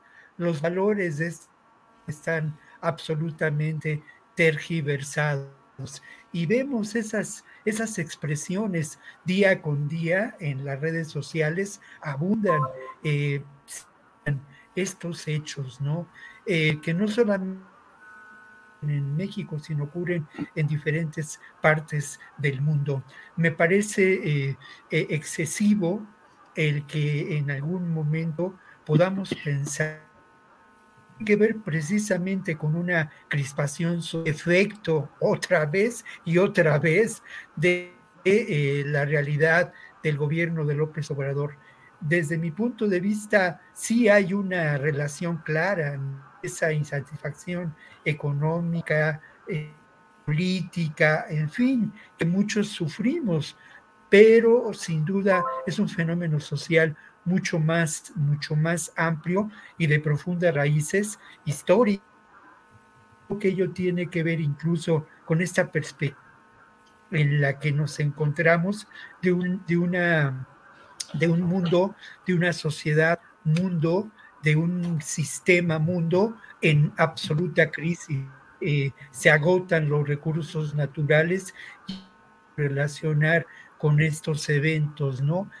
hecho de que muchos jóvenes hoy en día elijan y están en su perfecto derecho el no tener hijos, también eh, parte de esta absorisis en la que nos encontramos, el que una especie deje de reproducirse nos puede hacer pensar. Y lo otro, ¿no? No hay duda de que hay un abuso físico de esta persona que debe ser detenida, acusada que debe ser sujeta a proceso. Y por otro lado, es alarmante el que en este hecho que mencionas en Hidalgo hayan salido a las calles 300 y hayan terminado por atacar a la casa del presidente municipal. Cuando digo que la crisis es del sistema mundo, hablo también de las instituciones, de ese sistema mundo, organización, política de ese sistema mundo sí. injusta, Julio. Bien, Víctor, gracias. Guadalupe Correa Cabrera ya está aquí con nosotros y le damos la bienvenida. Guadalupe, buenas tardes. Chucu Chucu, microfonito. Todavía no, todavía no. Ahí está, ya, perdón, disculpa, disculpa, este, se me hizo un poco tarde porque tenía una junta, pero ya estoy, ya estoy de regreso. Gracias. Gracias, Guadalupe, muy amable. Vamos con Ricardo Ravelo y luego pasamos con Guadalupe. Ricardo Ravelo, ¿cómo ves estas, eh, estos signos que no son inusuales, según mi punto de vista, de ese enojo, de ese hartazgo, de esa irritación social? Los casos de San Luis Potosí y de Hidalgo, pero creo que no son únicos. Ricardo, ¿Cómo lo ves? Llevamos muchos años, eh, Julio, en, una etapa de violencia, de insatisfacción del ser humano, que se expresa a través de estas eh, acciones eh, violentas, de saña, pero obviamente coincido con lo que plantea Víctor, o sea, más allá de las frustraciones que pueda sentir mucha gente por los nulos resultados del presidente López Obrador y de su gobierno en lo social, en lo económico, en lo criminal. Creo que esto va más allá, ¿no? Porque ningún gobierno, ninguna institución nos va a resolver eh, la vida. Es decir, ese es un trabajo estrictamente individual. Elevar la conciencia no depende de López Obrador ni depende de nada, depende del trabajo que uno haga consigo mismo es decir, este, el trabajo individual, la felicidad, la plenitud, eh, la satisfacción no dependen de políticas públicas, dependen del trabajo de conciencia que cada ser humano emprenda consigo mismo a lo largo de la vida. El objetivo de la vida es conocerse a sí mismo y ampliar los horizontes. Y obviamente creo que una parte de esto sí depende en buena medida de la educación. Para adquirir conciencia, plenitud, felicidad, satisfacción, hay que vacunar a la humanidad con educación. Y justamente ese es el, uno de los puntos flacos, pues no solamente del gobierno de México, sino de todos los gobiernos del mundo. Es decir, eh, lo que ha convenido históricamente al sistema es eh, construir eh, fabricar hombres máquinas y no seres humanos conscientes. Hombres máquinas que no piensen, que solamente los atiborran de información para eh, volverlos ingenieros, médicos, arquitectos, etcétera, y ser máquinas explotables en el sistema patriarcal. Es decir, la vida del ser humano a partir de todo este sistema del mundo eh, se reduce a nada, es decir, se reduce a, nacer, crecer, estudiar, reproducirse, envejecer y morir. Es una vida muy pobre la que, nos han este, heredado por milenios. Este sistema patriarcal, eh, la industria, la explotación humana, de tal suerte que, bueno, pues eh, la insatisfacción está ahí presente porque nos damos cuenta que es una vida muy pobre, pudiendo vivir en una casa de 20 pisos, nos hemos conformado con estar en el sótano. De tal manera que, bueno, esto ha generado muchísima frustración y obviamente como consecuencia violencia, eh, perturbación social y, eh, y por eso vemos estos casos que se repiten día a día. El crimen organizado es un ejemplo de eso. Bien, gracias Ricardo. Guadalupe Correa Cabrera, eh, con, tomando como punto de referencia estos hechos de San Luis Potosí, de Hidalgo, ¿cómo ves el ambiente social en México? Si hay una crispación creciente, si hay un hartazgo que se manifiesta pues en expresiones públicas, a veces desbordadas como las que estamos hablando, Guadalupe. Sí, pues muchas gracias, Julio. Creo que, creo que son temas complicados de hacer también aseveraciones generalizadas. Existe sí un ambiente de crispación, de violencia, que se ve muy claramente, se expresa claramente cada día en las redes sociales. Estos eventos violentos no son eh, de alguna manera aislados en el contexto histórico. Si, si también entendemos la historia, pues la cuestión de la violencia, de las agresiones a adultos mayores por parte de policías, las agresiones de policías hacia ciertos grupos, no solamente en México, también en los Estados Unidos, ha sido una constante, ha sido, ha sido parte de la historia, ¿no? Por eso se justifica. Y también es difícil decir que estos hechos eh, pues son aislados o no son aislados y son parte de todo un ambiente violento de crispación, de hartazgo definitivamente eh, siempre ha habido en la historia, esto sí es un, es, una, es un punto de vista tal vez un poco distinto al de mis, al de, al de mis colegas. ¿Por qué? Porque en la sociedad los, pues los seres humanos siempre tratan de acceder al poder, de acceder a más recursos y siempre hay pues este tipo de expresiones, ¿no? Por eso se deben de decir, bueno, esto es aislado y bueno, y siempre ha habido, o, siempre ha habido este tipo de cuestiones. Pero sí, definitivamente vemos un, un ambiente, no solamente en México, sino en el mundo, y particularmente a partir, de la, a partir de la pandemia, pues de depresión, de enojo, que se expresa en el descontento social. Estamos en una época complicada pues de guerras, algunos hablan de una tercera guerra mundial después de la crisis financiera del año 2008 y bueno, todo lo que ha sucedido eh, este, también eh, desde el 11 de septiembre, algunas otras personas hablan de, de, pues, de las medidas también tomadas en contra del terrorismo, un golpe de Estado en, en Níger, en uno de los países más pobres de África, que ahorita estamos teniendo. Sí tenemos un mundo más violento, más desigual, más descontento, ¿no? Pero no diría, yo no diría que estos eventos en particular muestren un hartazgo con relación simplemente a este gobierno. Es un hartazgo con relación a esta brecha que se abre que no solamente involucra al gobierno de México y a la oposición, sino que es una expresión más profunda de grandes corporaciones que presentan eh, productos y muchas personas que no tienen el acceso. Por ejemplo, pienso en lo que está sucediendo en ciudades estadounidenses, la crisis de lo que se llama el fentanilo, cada vez más drogadicción, cada vez más violencia, cada vez más agresiones en todos los espacios. Bien, Guadalupe, gracias. Eh, Víctor Ronquillo, no sé si forma parte de, de, los temas de nuestra mesa de seguridad, pero a lo mejor sí, porque sería seguridad planetaria o algo así. ¿Tú ya ves que esté llegando el comunismo a México, Víctor Ronquillo? Pues sí, aterrado por ello, ¿no? Yo creo que sí, porque van a empezar a quemar niños, seguramente, ¿no? Y todo lo que nos pertenece. Mira, creo que esta discusión, el tema central es ideológico, ¿no? Eh, la nueva escuela mexicana pretende, lo voy a decir claramente, construcción de ciudadanía, la construcción de mejor, la construcción de comunidad. Yo tuve ocasión de realizar varios programas junto con mi amigo Marx Arriaga en torno a los contenidos esta nueva escuela mexicana.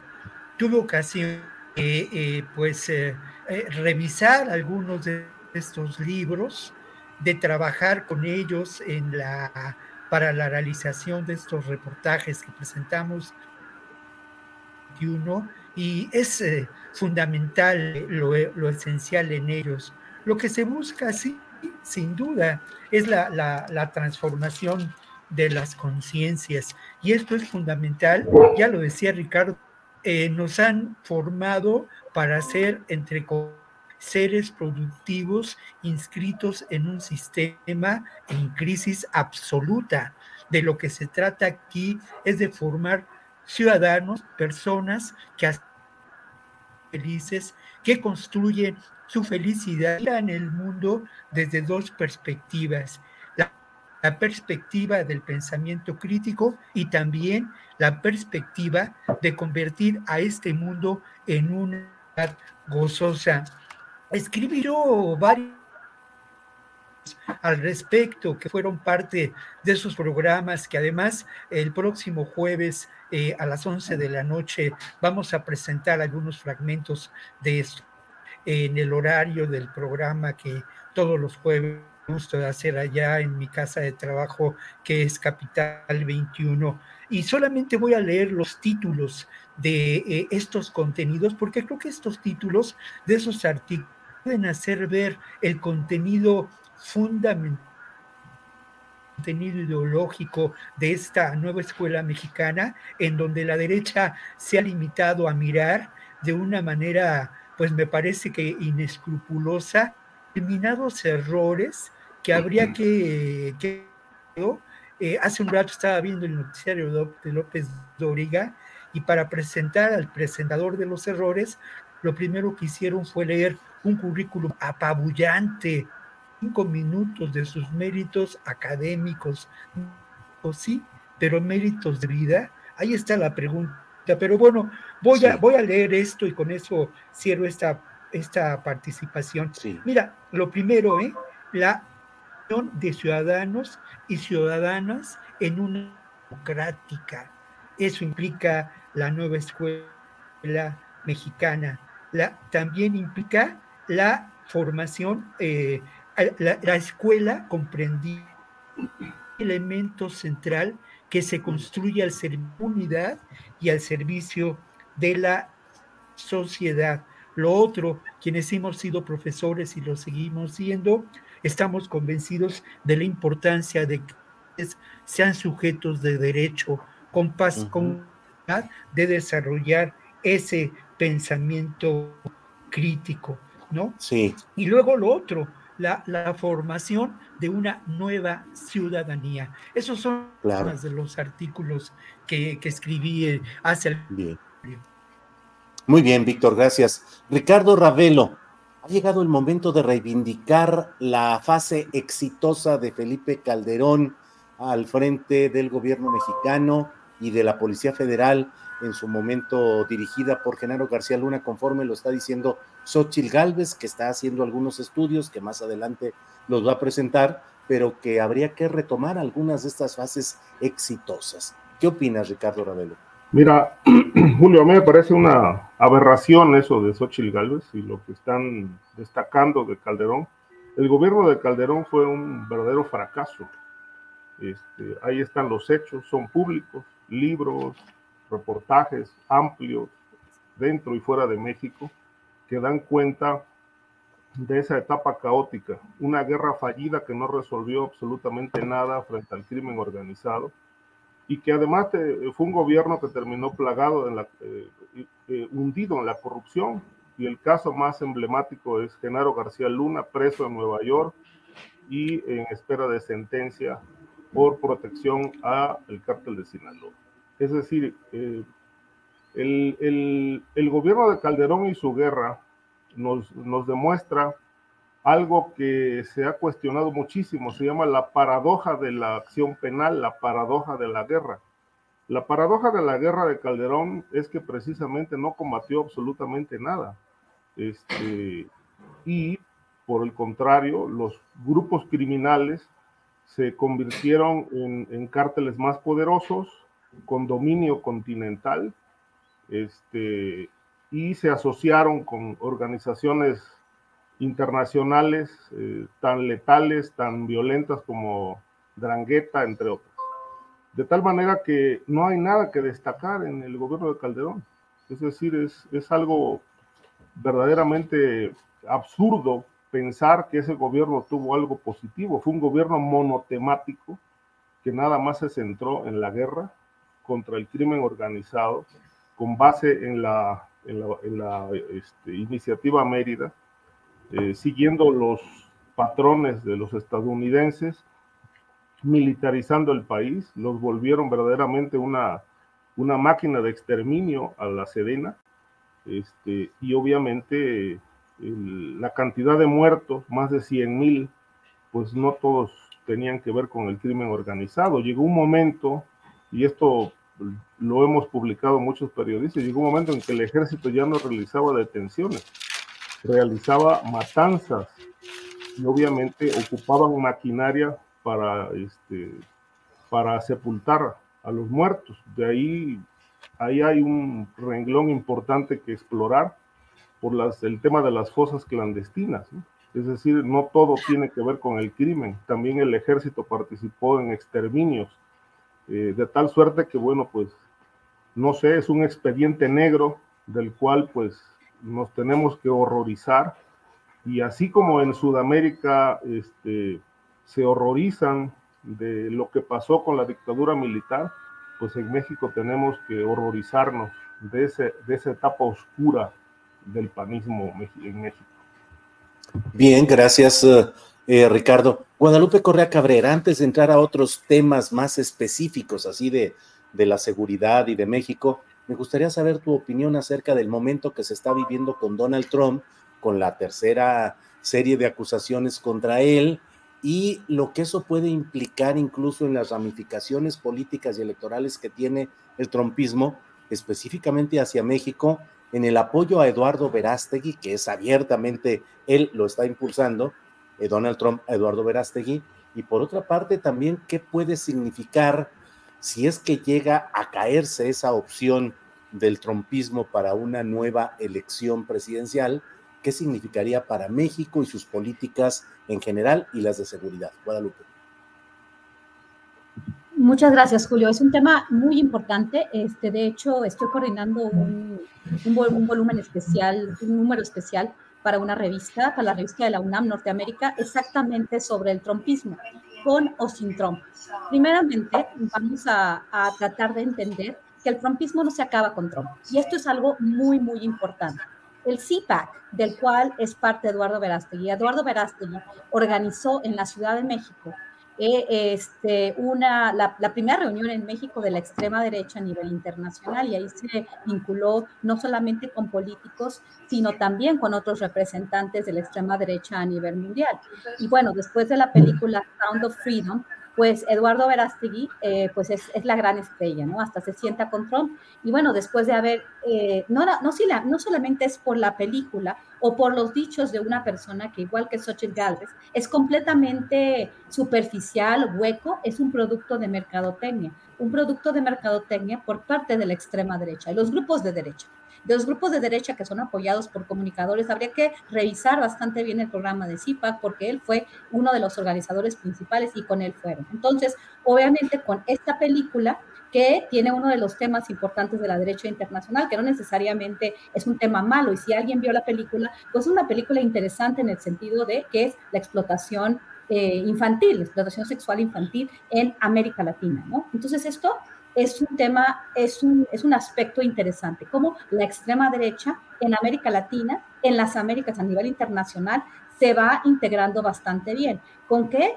con discursos que a veces parecen un poco sacados de contexto, ¿no? Pero que ahí van, o sea, y es, es, peligroso. ¿Por qué? Porque un descontento con lo que ellos llaman comunismo, o hemos llaman un proyecto progresista, que también es mal llamado comunista, mal llamado progresista, un tema de las izquierdas, mucho con las, la cuestión de las guerras culturales, ahorita se está viendo en su máxima expresión. Verdaderamente sí eh, si nosotros analizamos el personaje, Eduardo Verástegui, pues sí es un personaje de, de, risa, de burla, ¿no? Como, como cuando Xochitl Galvez pues manifestó sus, este, sus aspiraciones y se le apoyó por una gran parte de la oposición. Yo pensé que era una broma de mal gusto y también pienso que es una broma de mal gusto este, que Verástegui este, tenga estas aspiraciones. Si uno lo oye hablar, si uno sigue su trayectoria, pues verdaderamente este, da pavor, ¿no? Le dice uno, pero ¿cómo es posible que esta persona se atreva simplemente a tener estas aspiraciones? Como también lo fue en su momento Donald Trump. Pero Donald Trump representa un movimiento, un movimiento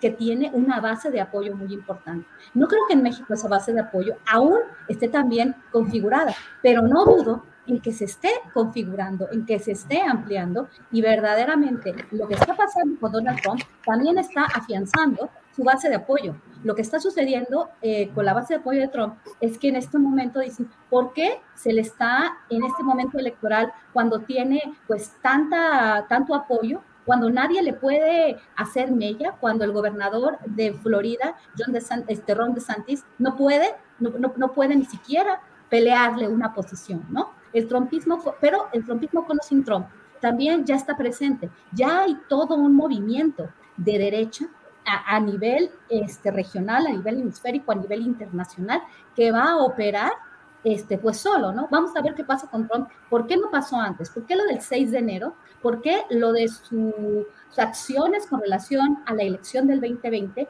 no fueron eh, consignadas eh, este, en, el año 2020, 2021? Porque iba un proceso. ¿Por qué hasta ahora? Entonces ya estamos viendo una pelea muy grande que también incluso puede afianzar ese movimiento con Trump ahora.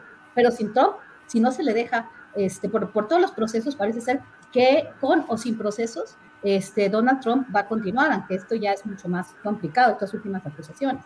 Pero finalmente sí estamos viendo lo que sí, en, en, en realidad es que estamos viendo la consolidación de un movimiento de extrema derecha con ciertos paradigmas a nivel internacional. Bien, Guadalupe, gracias. Víctor Ronquillo, ¿cómo ves este tema que mezcla muchos asuntos internacionales de seguridad, ultraderecha, eh, Donald Trump, lo que está pasando allá, pero también la película de Verástegui y la reunión que tuvo inclusive con eh, eh, Bukele, que es el paradigma pues de la mano dura en cuanto a enfrentar problemas de inseguridad pública. ¿Cómo ves el tema, Víctor? Sí, yo creo que lo primero que habría que decir es que este tema ahora parte de la derecha católica en Estados Unidos, una derecha extremadamente, eh, pues, eh, con todos los elementos que pueden considerarse propios de la derecha católica, ¿no?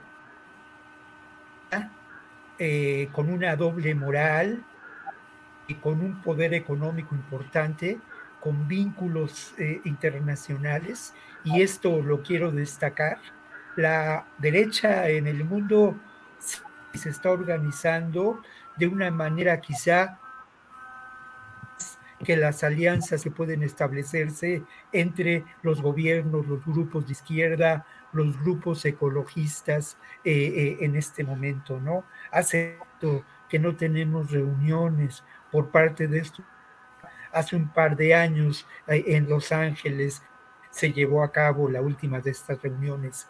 Es, ya lo mencionaba yo, el tema de la trata de personas, tema que especialmente preocupa o preocupa hace años a USAID, a esta agencia dedicada al desarrollo eh, por parte de Estados Unidos, ¿no? Y yo me pregunté, bajar un libro sobre trata de personas que cárcel en México y en Estados Unidos, yo me preguntaba por qué, por qué razón interesaba tanto a esta agencia el tema de la trata de personas, porque al final de cuentas, primero establece migratorio claro. Establece también formas de discriminación veladas pero claras, bajo el esquema de a quien resulta más débil. Eh, esto que menciono hay que reflexionarlo muy, muy, muy claramente, ¿no? Esta militarización de la frontera que hemos sufrido en los tiene que ver y encuentra un ajuste en esta realidad de la trata de personas. Pero aquí está la enorme contradicción. Al final de cuentas, la economía, por ejemplo, de la dorada se beneficia ni más ni menos que del laboral de los migrantes, que eh, obviamente no llegan a percibir el salario mínimo en muchas, muchas ocasiones. Y dado el carácter que tiene en en crisis, en este sistema mundo del que hablaba en la primera participación que me correspondió, el tema del placer es un tema claramente. Ese placer que provoca es instantáneo. Y en ese sentido, la compra de placer y la explotación desde el poder de quien resulta vulnerable es hay una enorme hipocresía y no sorprende que eh, Verástegui se reúna con personajes como Bukele. No sorprende porque al final de cuentas corresponden a esta misma pensamiento. Lo mismo ocurre con alguien que es un pues eso, ¿no? De la tragicomedia mexicana que es Sandra Cuevas, ¿no? Sandra Cuevas y sus pretensiones de llevar esta película a los colegios, además a los colegios, no dice a las escuelas de la de la delegación Cuauhtémoc, donde además es uno de los sitios en el mundo donde existen, pues por cada kilómetro cuadrado, mayores eh, espacios dedicados a lo que tradicionalmente son los negros.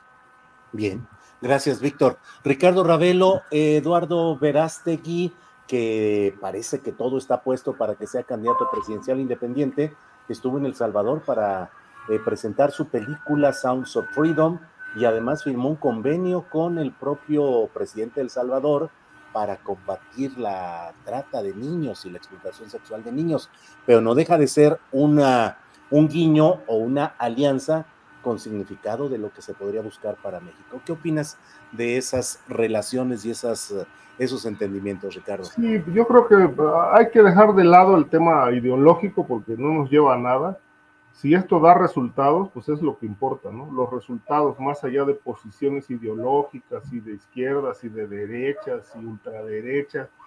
Es decir, este, yo creo que lo que hace falta es este, centrarse en la búsqueda de soluciones. Es decir, el éxito en la política es dar soluciones y no explicaciones.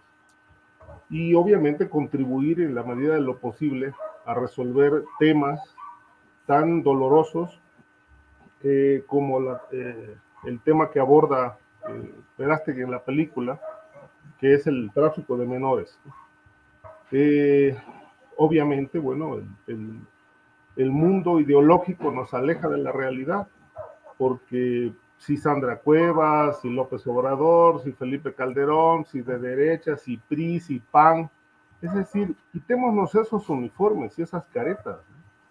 Y mostrémonos al mundo y a la sociedad tal cual somos, tal como somos, enfrentando los problemas con eh, un realismo verdaderamente pues claro.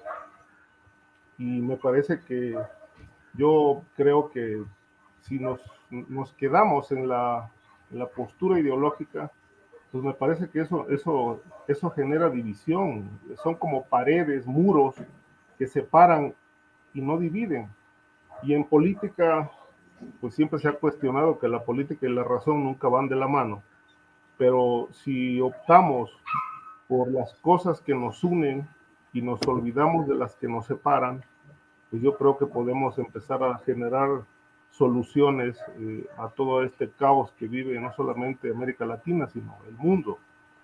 Entonces creo que lo que dice Víctor, ¿no? Hablaba del tema del placer. Yo diría que justamente hace falta mucho trabajo en, el tema de la educación y cambiar muchos modelos mentales, mucha, la tradición sobre todo, romper con la tradición, esas herencias del pasado que nos han hecho eh, vivir infelices en buena parte de la vida, ¿no? Este, por ejemplo, a falta de amor nos hemos conformado con el sexo le hemos dado una preponderancia como si de ahí dependiera todo.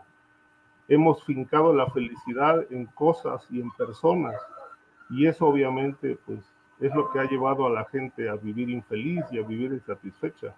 Pero eso es trabajo de la educación, yo insisto, y eso no se está reformando eh, en ningún lugar del mundo. Hay muy pocos países que realmente están trabajando en el desarrollo humano. Este, México no ni siquiera ha dado pasos en ese sentido. Eh, de tal manera que, bueno, pues si, nos, si descorremos los velos de las ideologías, creo que podemos ver más clara la realidad, enfrentarla y darle solución a las cosas que nos perturban. Bien, gracias, uh, Ricardo. Eh, sí, Guadalupe. Adelante. muchas gracias. Quería, quería hablar un poco sobre Bukele y la derecha y los temas importantes de la derecha. Es un tema que, me, que, estoy ahorita muy, muy interesada. Eh, lo que pasa en El Salvador es algo muy interesante y, yo no estoy tan de acuerdo con Ricardo en el tema de las ideologías. Sí estamos viviendo guerras culturales, guerras ideológicas muy importantes aquí. Y sí hay temas que la derecha internacional está realmente centrándose en esto. Está esto de las explicaciones de las teorías conspirativas. Aquí es importante decirlo. ¿Por qué? Porque también forma parte de, pues, de, algunos de los seguidores eh, políticos de algunos grupos en todo el mundo, ¿no? Y pienso en el tema del tráfico, del, perdón, no del tráfico, de la trata de personas, no del tráfico, porque muchas personas este, a veces se confunden con esto. Es trata de personas la que está tratando esta película, The Sound of Freedom. Pero es un tema tan importante para la derecha y tan importante porque hacen una, una crítica muy fuerte a pues todo el movimiento progresista con relación a las infancias trans, al, tema más liberal, y es algo muy, muy, muy importante. De hecho, ahorita la lucha política es una lucha ideológica. Y, por ejemplo, el tema del combate a la delincuencia organizada por parte de Nayib Bukele está siendo apoyada por movimientos de derecha muy importantes, es decir, en la cuestión de la mano dura. La mano dura de Bukele está siendo celebrada ¿Por qué? Por sus aparentes resultados, sus resultados de corto plazo, sus resultados muy visibles en estos años. Pero también es peligrosísimo lo que está sucediendo. ¿Qué está sucediendo adentro de la cárcel y qué va a seguir sucediendo? Y si estas metodologías se van a reproducir. Creo que sí, eh, yo antes pensaba, yo dije, Eduardo Verástegui es un payaso, Donald Trump es un payaso. Sí, son unos payasos, pero muchos payasos como Donald Trump, como yo lo pensaba, han llegado a ser presidentes de, sus países y de un país como los Estados Unidos. Sí creo que tenemos que enfocarnos en estas ideologías y cómo piensa la gente que se deben resolver los problemas es muy importante. ¿Y cuáles son los temas? Porque ahorita esto es lo que está realmente dividiendo al mundo, ¿no? Estas luchas culturales. Bien, gracias Guadalupe. A ver, Ricardo. Yo nada más quiero añadir un, punto. Es decir, es cierto, eh, la política de Bukele pues ha sido criticada, pero me parece que hay que ver los resultados. Es decir, este, le hemos dado una preponderancia extraordinaria, enorme al tema de los derechos humanos, cuando la delincuencia organizada no los respeta. Los viola a cada momento, secuestros, muerte.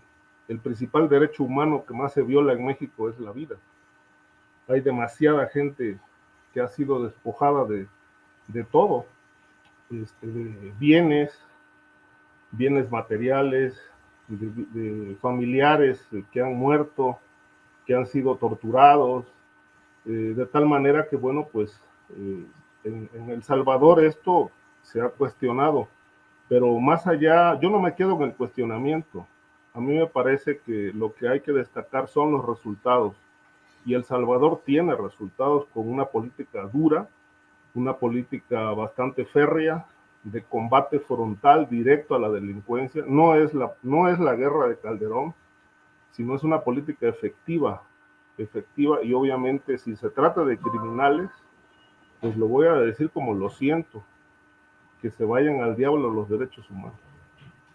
Bien, eh, como luego dicen, palabras mayores, palabras complicadas, polémicas. Ricardo, vamos a avanzar. Víctor Ronquillo, ¿qué opinas? Bukele, derechos humanos, ideología. ¿Qué opinas, Víctor? No, bueno, yo creo que hay, no podemos decir esas cosas, un proceso civilizatorio donde los derechos son fundamentales, ¿no? O sea, no, no, no, no es posible aceptar ese, ese pensamiento, ni tampoco es posible aceptar la política de Bukele, porque además, al final de cuentas, detrás de represión generalizada, en donde se han violado extremadamente derechos humanos, incluso de presuntos delincuentes o delincuentes que pueden ser sentenciados y son culpables de delitos, bueno, eso no, no, no, no, no, no justifica para nada esas acciones. Se han construido cárceles en lugar de construirse universidades, construirse escuelas. Lo que está de fondo es un, del mundo eh, pues distinta, ¿no? Hay que construir ese proceso civilizatorio. Eh, decía yo que es una trampa porque al final Bukele para llegar a la presidencia logró el apoyo de muchos de estos grupos delictivos. Ese apoyo se mantiene, porque al final de cuentas, quienes, eh, como suele ocurrir, quienes se encuentran son ni más ni menos que las infantillas, las, eh, los grandes beneficiarios de la economía del delito en Salvador, en El Salvador, son aliados de Bukele, son aliados de la pretende establecer esta realidad. Dados son deplorables y, tienen que ver con un elemento que es eh, mm, evidente en nuestras sociedades, ¿no? Sociedades construido ciudadanía donde un elemento terrible de discriminación, de criminalización a la pobreza y una enorme ignorancia. Estos sectores que en México empiezan, como decía Guadalupe Andrade hace unos minutos, a conformar distintas organizaciones vinculadas a la derecha, lo primero que son son personas analfabetas funcionales. Mismo ocurre en, en El Salvador, donde circunstancias económicas, sociales, estas personas, lo mismo que en México, no han tenido acceso a la información, no han tenido acceso a una construcción práctica y, liberadora, ¿no? Eh, esto es eh, de llamar la atención como en El Salvador los sectores más eh, populares, como ocurre en buena algunas colonias en, son tremendamente conservadores, atribuible a qué? Pues a la realidad en que sobreviven, que es una realidad de sobrevivencia. Decir estas cosas que dice Ricardo, pues bueno, como como una, pues una expresión impactante, una expresión mediática, pero una expresión eh, inaceptable, absolutamente inaceptable. Bien, Víctor, gracias. Eh, Ricardo, déjame ir con, a ver, con Guadalupe precisamente que está pidiendo la palabra. Sí. Sí, yo creo que, yo creo que no es, eh, no es adecuado utilizar este tipo de adjetivos como la ignorancia o este, pues decir que, que, estamos hablando de analfabetas funcionales cuando no coinciden con nuestra ideología. Es lo mismo, es, es muy interesante como politólogos, por ejemplo, yo como politóloga, de eh, cuando empiezo a analizar a veces la realidad o empiezo a analizar el trompismo, ya, porque no estoy de acuerdo con él, que, que llamar a los demás analfabetas funcionales o no funcionales o lo que sea. Porque muchas de estas personas que siguen a Trump y los conozco. ¿Por qué? Porque pues los ves en todos lados, ¿no? Doctores, profesores, personas que han tenido un gran nivel de educación, pero que tienen ciertas ideas y que están apoyando una ideología en la que, con la que yo no comulgo, pero que existen. Y no es posible decir si alguien este, tiene más, eh, tiene preferencia por la ley y el orden que por los derechos humanos mal entendidos, porque los derechos humanos, tiene razón Víctor, pero hay personas que en condiciones extremas, como las que se vivieron o se han vivido en El Salvador con las pandillas en diferentes lugares, ¿por qué? Porque a mí me lo han dicho, cuando yo he ido al campo, cuando estuve en San Pedro Sula, había personas que no podían ni siquiera ir a la escuela. Entonces, están apoyando esto no por ser analfabetas, sino porque así conciben la realidad, dependiendo de la situación en la que les toca vivir. Entonces, hacer ese tipo de aseveraciones o ese tipo, o adjetivar a quien no piense como nosotros y tildarlo de analfabeta o de ignorante, me parece que no es adecuado.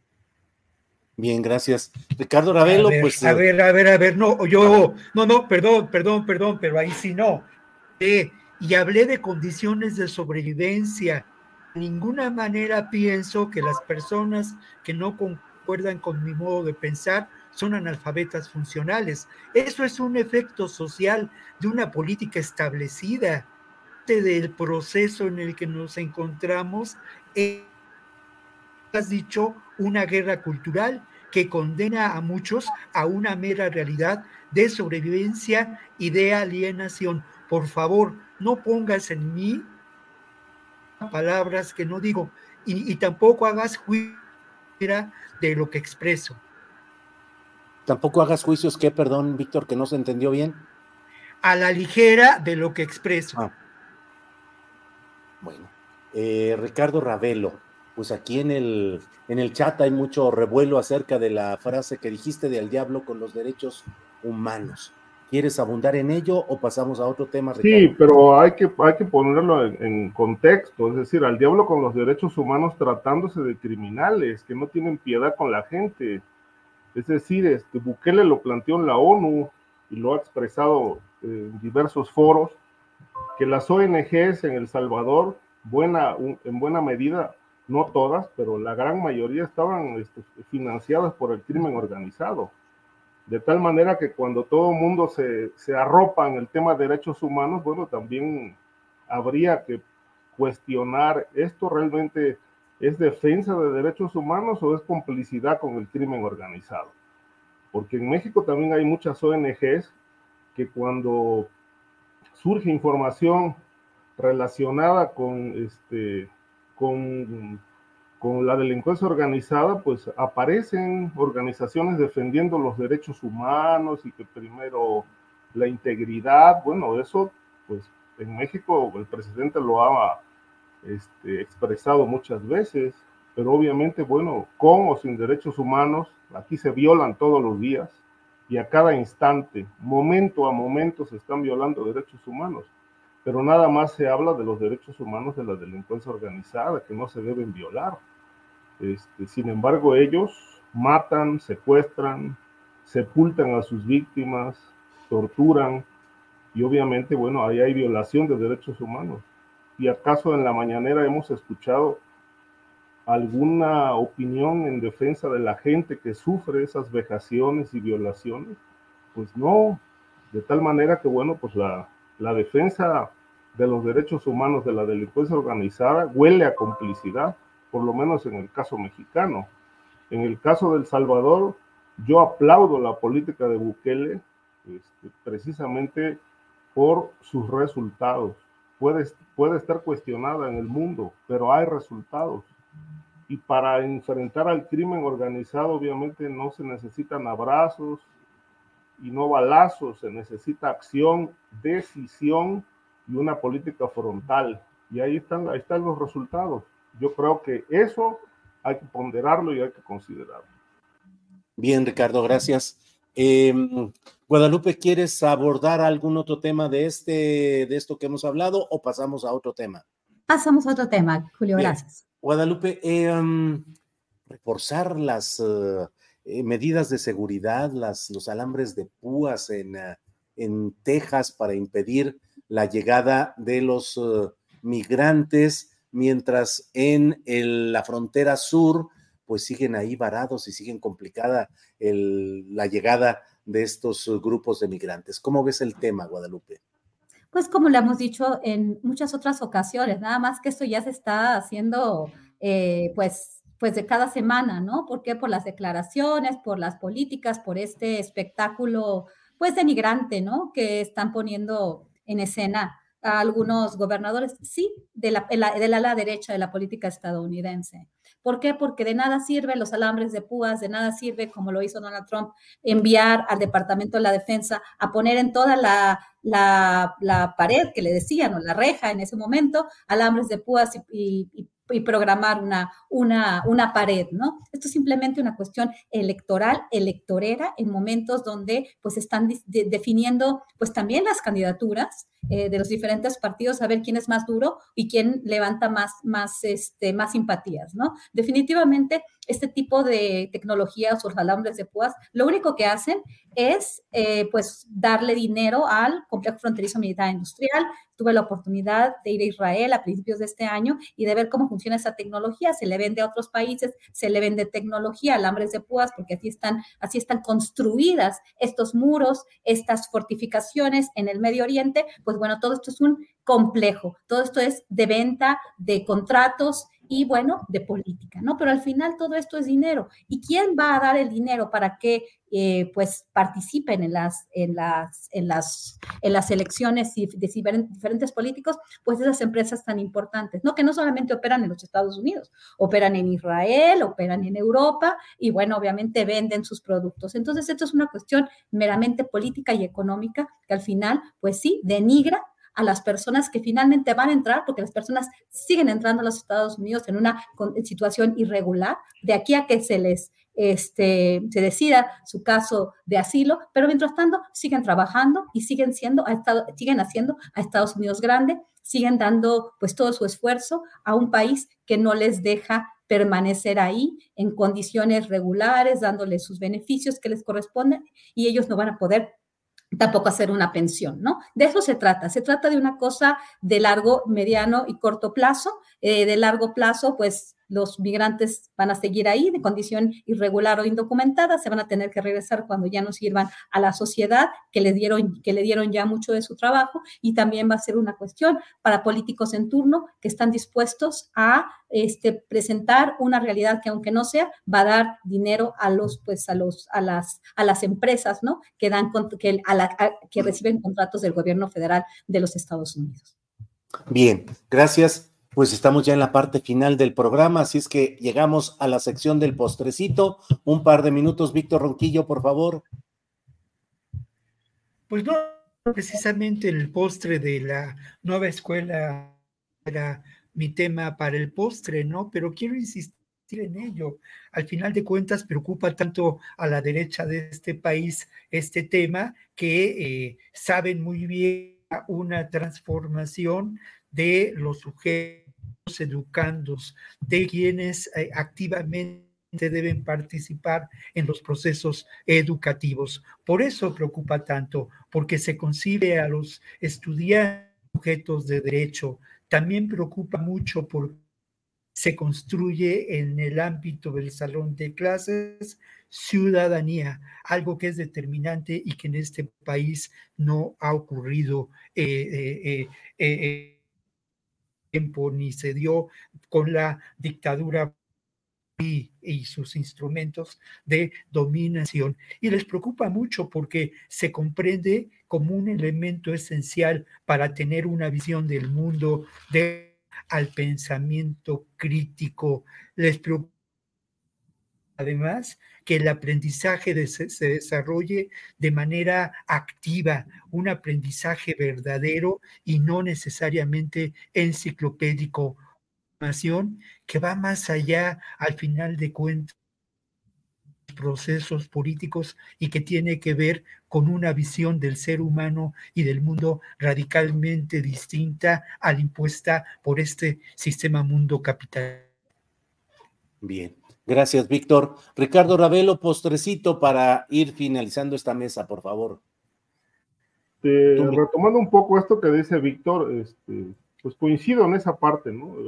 Lo, dije hace un momento, que el desarrollo humano este, está totalmente distanciado fuera de las políticas de educación pública, no solamente en México, sino en todo el mundo. Es decir, hay un sistema patriarcal dominador, dominante, que solamente quiere producir, construir hombres eh, para ser explotados. Me parece que eh, esto, esto tiene que cambiar si queremos eh, construir seres humanos más conscientes. Uno de los puntos centrales, por ejemplo, es que en la escuela eh, no nos enseñan a vivir, cómo vivir y cómo vivir bien. Todo esto lo conocemos desde la filosofía, Aristóteles, incluso desde los sumerios, los Vedas, está la enseñanza de cómo vivir.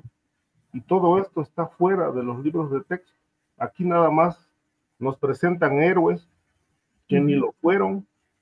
Eh, la historia de México está plagada de farsantes, en la historia. Eh, ahí están los datos. Detrás de cada personaje que nos colocan como verdaderos próceres y verdaderos hombres que cambiaron la historia, pues realmente hay historias negras también. De tal manera que, bueno, pues hay poco que abrevar en, en muchos temas. Yo creo que aquí la educación tiene un tema, una asignatura pendiente que es una revolución para realmente construir seres conscientes, pero los cambios nunca son colectivos, los cambios son individuales. Si yo, si el de enfrente, si el de al lado construimos un hijo consciente, creo que le hacemos mucho bien a la humanidad, pero si cada quien construyera un hijo consciente con valores, pues yo creo que en algunos milenios probablemente el mundo sea diferente. Muy bien, gracias Ricardo. Eh, Guadalupe, por favor, para cerrar postrecito en esta mesa de seguridad. Sí, sobre los libros de texto también, porque no pude dar mi opinión sobre el libro de texto. Es un, eh, es un, es un debate que a mí me llamó mucho la atención porque me pareció un poco exagerado de ambos lados. Lo que sí es cierto, y aquí sí eh, doy, la, doy la razón a aquellos críticos eh, que al gobierno de la transformación, de que quieren imponer su agenda o su visión del mundo. Es lo lógico. Lo ha hecho, lo hizo Fox, lo hicieron quienes este, pues, tuvieron como, como un proyecto eh, hacer estos libros de texto. Y siempre en cada, en cada administración, en cada proyecto de país o de partido político, pues se hacen nuevos libros de texto. Los libros de texto y la educación pública siempre tiene un componente muy importante de propaganda, aquí y en China. Hoy hoy, ayer y lo tendrá siempre, ¿no? Entonces, esta discusión, que todo es bueno o todo es malo, sí, no es así. Sí, definitivamente hay ciertos elementos del proyecto transformador o el proyecto de la cuarta transformación. Esto no me queda la menor duda. Que sea comunista, y eso es una exageración, pero que cada vez estas, las posturas de lo que llaman izquierda lo que llaman derecha, las ideologías de izquierda derecha cada vez son más, este, son más radicales, ¿no? Y cada vez tienen menos razón. Y esto sí me llama mucho la atención. Cuando hablabas, por ejemplo, de la, de la violencia, de, de, esta, de esta crispación en el ambiente político, me parece que hay una crispación, sí, pero tiene que ver con la ideología, con el mal uso de los términos y con este, con este enfrentamiento que el mismo presidente cuando se le critica y se habla de comunismo, que realmente no tiene, eh, no es un proyecto como es un proyecto eh, progresista a la manera de la cuarta transformación, con su ideología, con su propaganda y definitivamente están los libros de texto. Los libros de texto son el instrumento de la, de la educación pública de, propaganda aquí y aquí en todos lados, ¿no? Pero es interesante cómo el presidente también en la mañanera habla de que los ovnis queriéndose burlar del otro, ¿no? Aquí ya, ya estamos casi siempre descalificando sin, sin tratar también de hablar con el otro. Y esto ha sido también parte de lo que nos han hecho las redes sociales, yo creo, ¿no? Y ahora el Twitter y, todo esto que, que, vemos cada vez nos, nos posiciona de forma mucho más, este, mucho más dividida, ¿no? Ideológicamente. Muchas gracias, Guadalupe. Víctor Ronquillo, gracias y buenas tardes. Ricardo, igual. Guadalupe Correa. Gracias. Gracias y nos vemos pronto. Hasta luego. Que tengan buen fin de semana. Igualmente, que tengan buen fin de semana. Hasta luego. Gracias. No se vaya porque vamos a poner al final, nos están pidiendo que repitamos el video de Fernando Bonilla eh, representando a la señora Dolores de Varo. Pero antes de cerrar nuestro programa con ese video, déjeme decirle que Marco Cortés publicó en Twitter su postura sobre el comunicado de los gobernadores de Morena. Eh, a través de ese video, eh, Cortés dijo que los gobernadores de la 4T atacan Acción Nacional y dice que el gobierno convirtió los libros de texto en cartilla de propaganda y busca que las escuelas sean templos de adoración de AMLO. Dijo también que los nuevos textos son para mantener pobres a los pobres, negándoles una educación de calidad dijo que México está viviendo la peor tragedia en su historia en educación básica. Bueno, cierro con este video. Eh, lo ponemos ahorita y me despido al final de él, pero aquí está, adelante. ¡Silio! Nos quieren exterminar los virus comunistas. Ya supieron lo de los nuevos libros de la CEP. Está de terror fueron redactados por viejos comunistas trasnochados que quieren pervertir a nuestros niños y obligarlos a abortar y hacerse gays y odiar a los españoles. Es terrible. se me cae la cara de vergüenza de vivir en un país gobernado por López. Por eso es importantísimo, urgente, que todos apoyemos a Xochitl. Hay que firmar porque ella es una indígena y es de izquierda verdadera y fue trotskista en su juventud. Ya me confundí.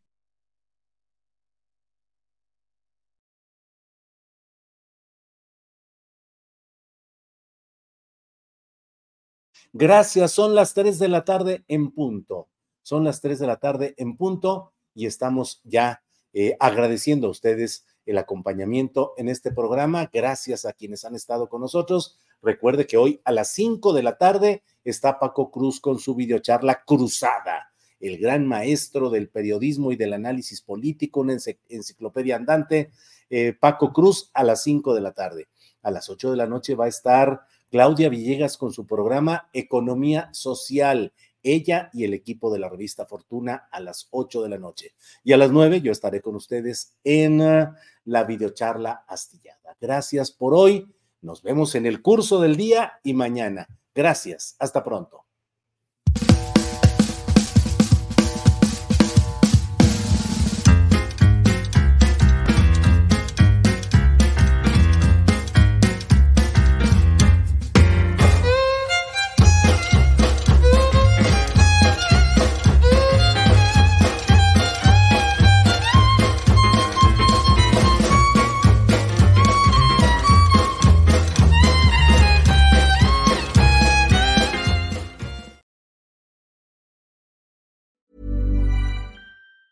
Hi, I'm Daniel, founder of Pretty Litter. Did you know cats tend to hide symptoms of sickness and pain? I learned this the hard way after losing my cat, Gingy. So I created Pretty Litter, a health monitoring litter that helps detect early signs of illness by changing colors, saving you money and potentially your cat's life. Pretty Litter is veterinarian developed, and it's the easiest way to keep tabs on your fur baby's health right at home. Go to prettylitter.com and use code ACAST for 20% off your first order and a free cat toy. Terms and conditions apply. See site for details. Even when we're on a budget, we still deserve nice things. Quince is a place to scoop up stunning high end goods for 50 to 80% less than similar brands. They have buttery soft cashmere sweaters starting at $50, luxurious Italian leather bags, and so much more. Plus, Quince only works with factories that use safe, ethical, and responsible manufacturing.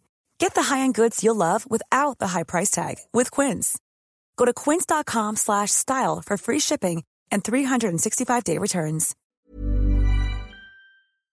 Para que te enteres del próximo noticiero, suscríbete y dale follow en Apple, Spotify, Amazon Music, Google o donde sea que escuches podcast.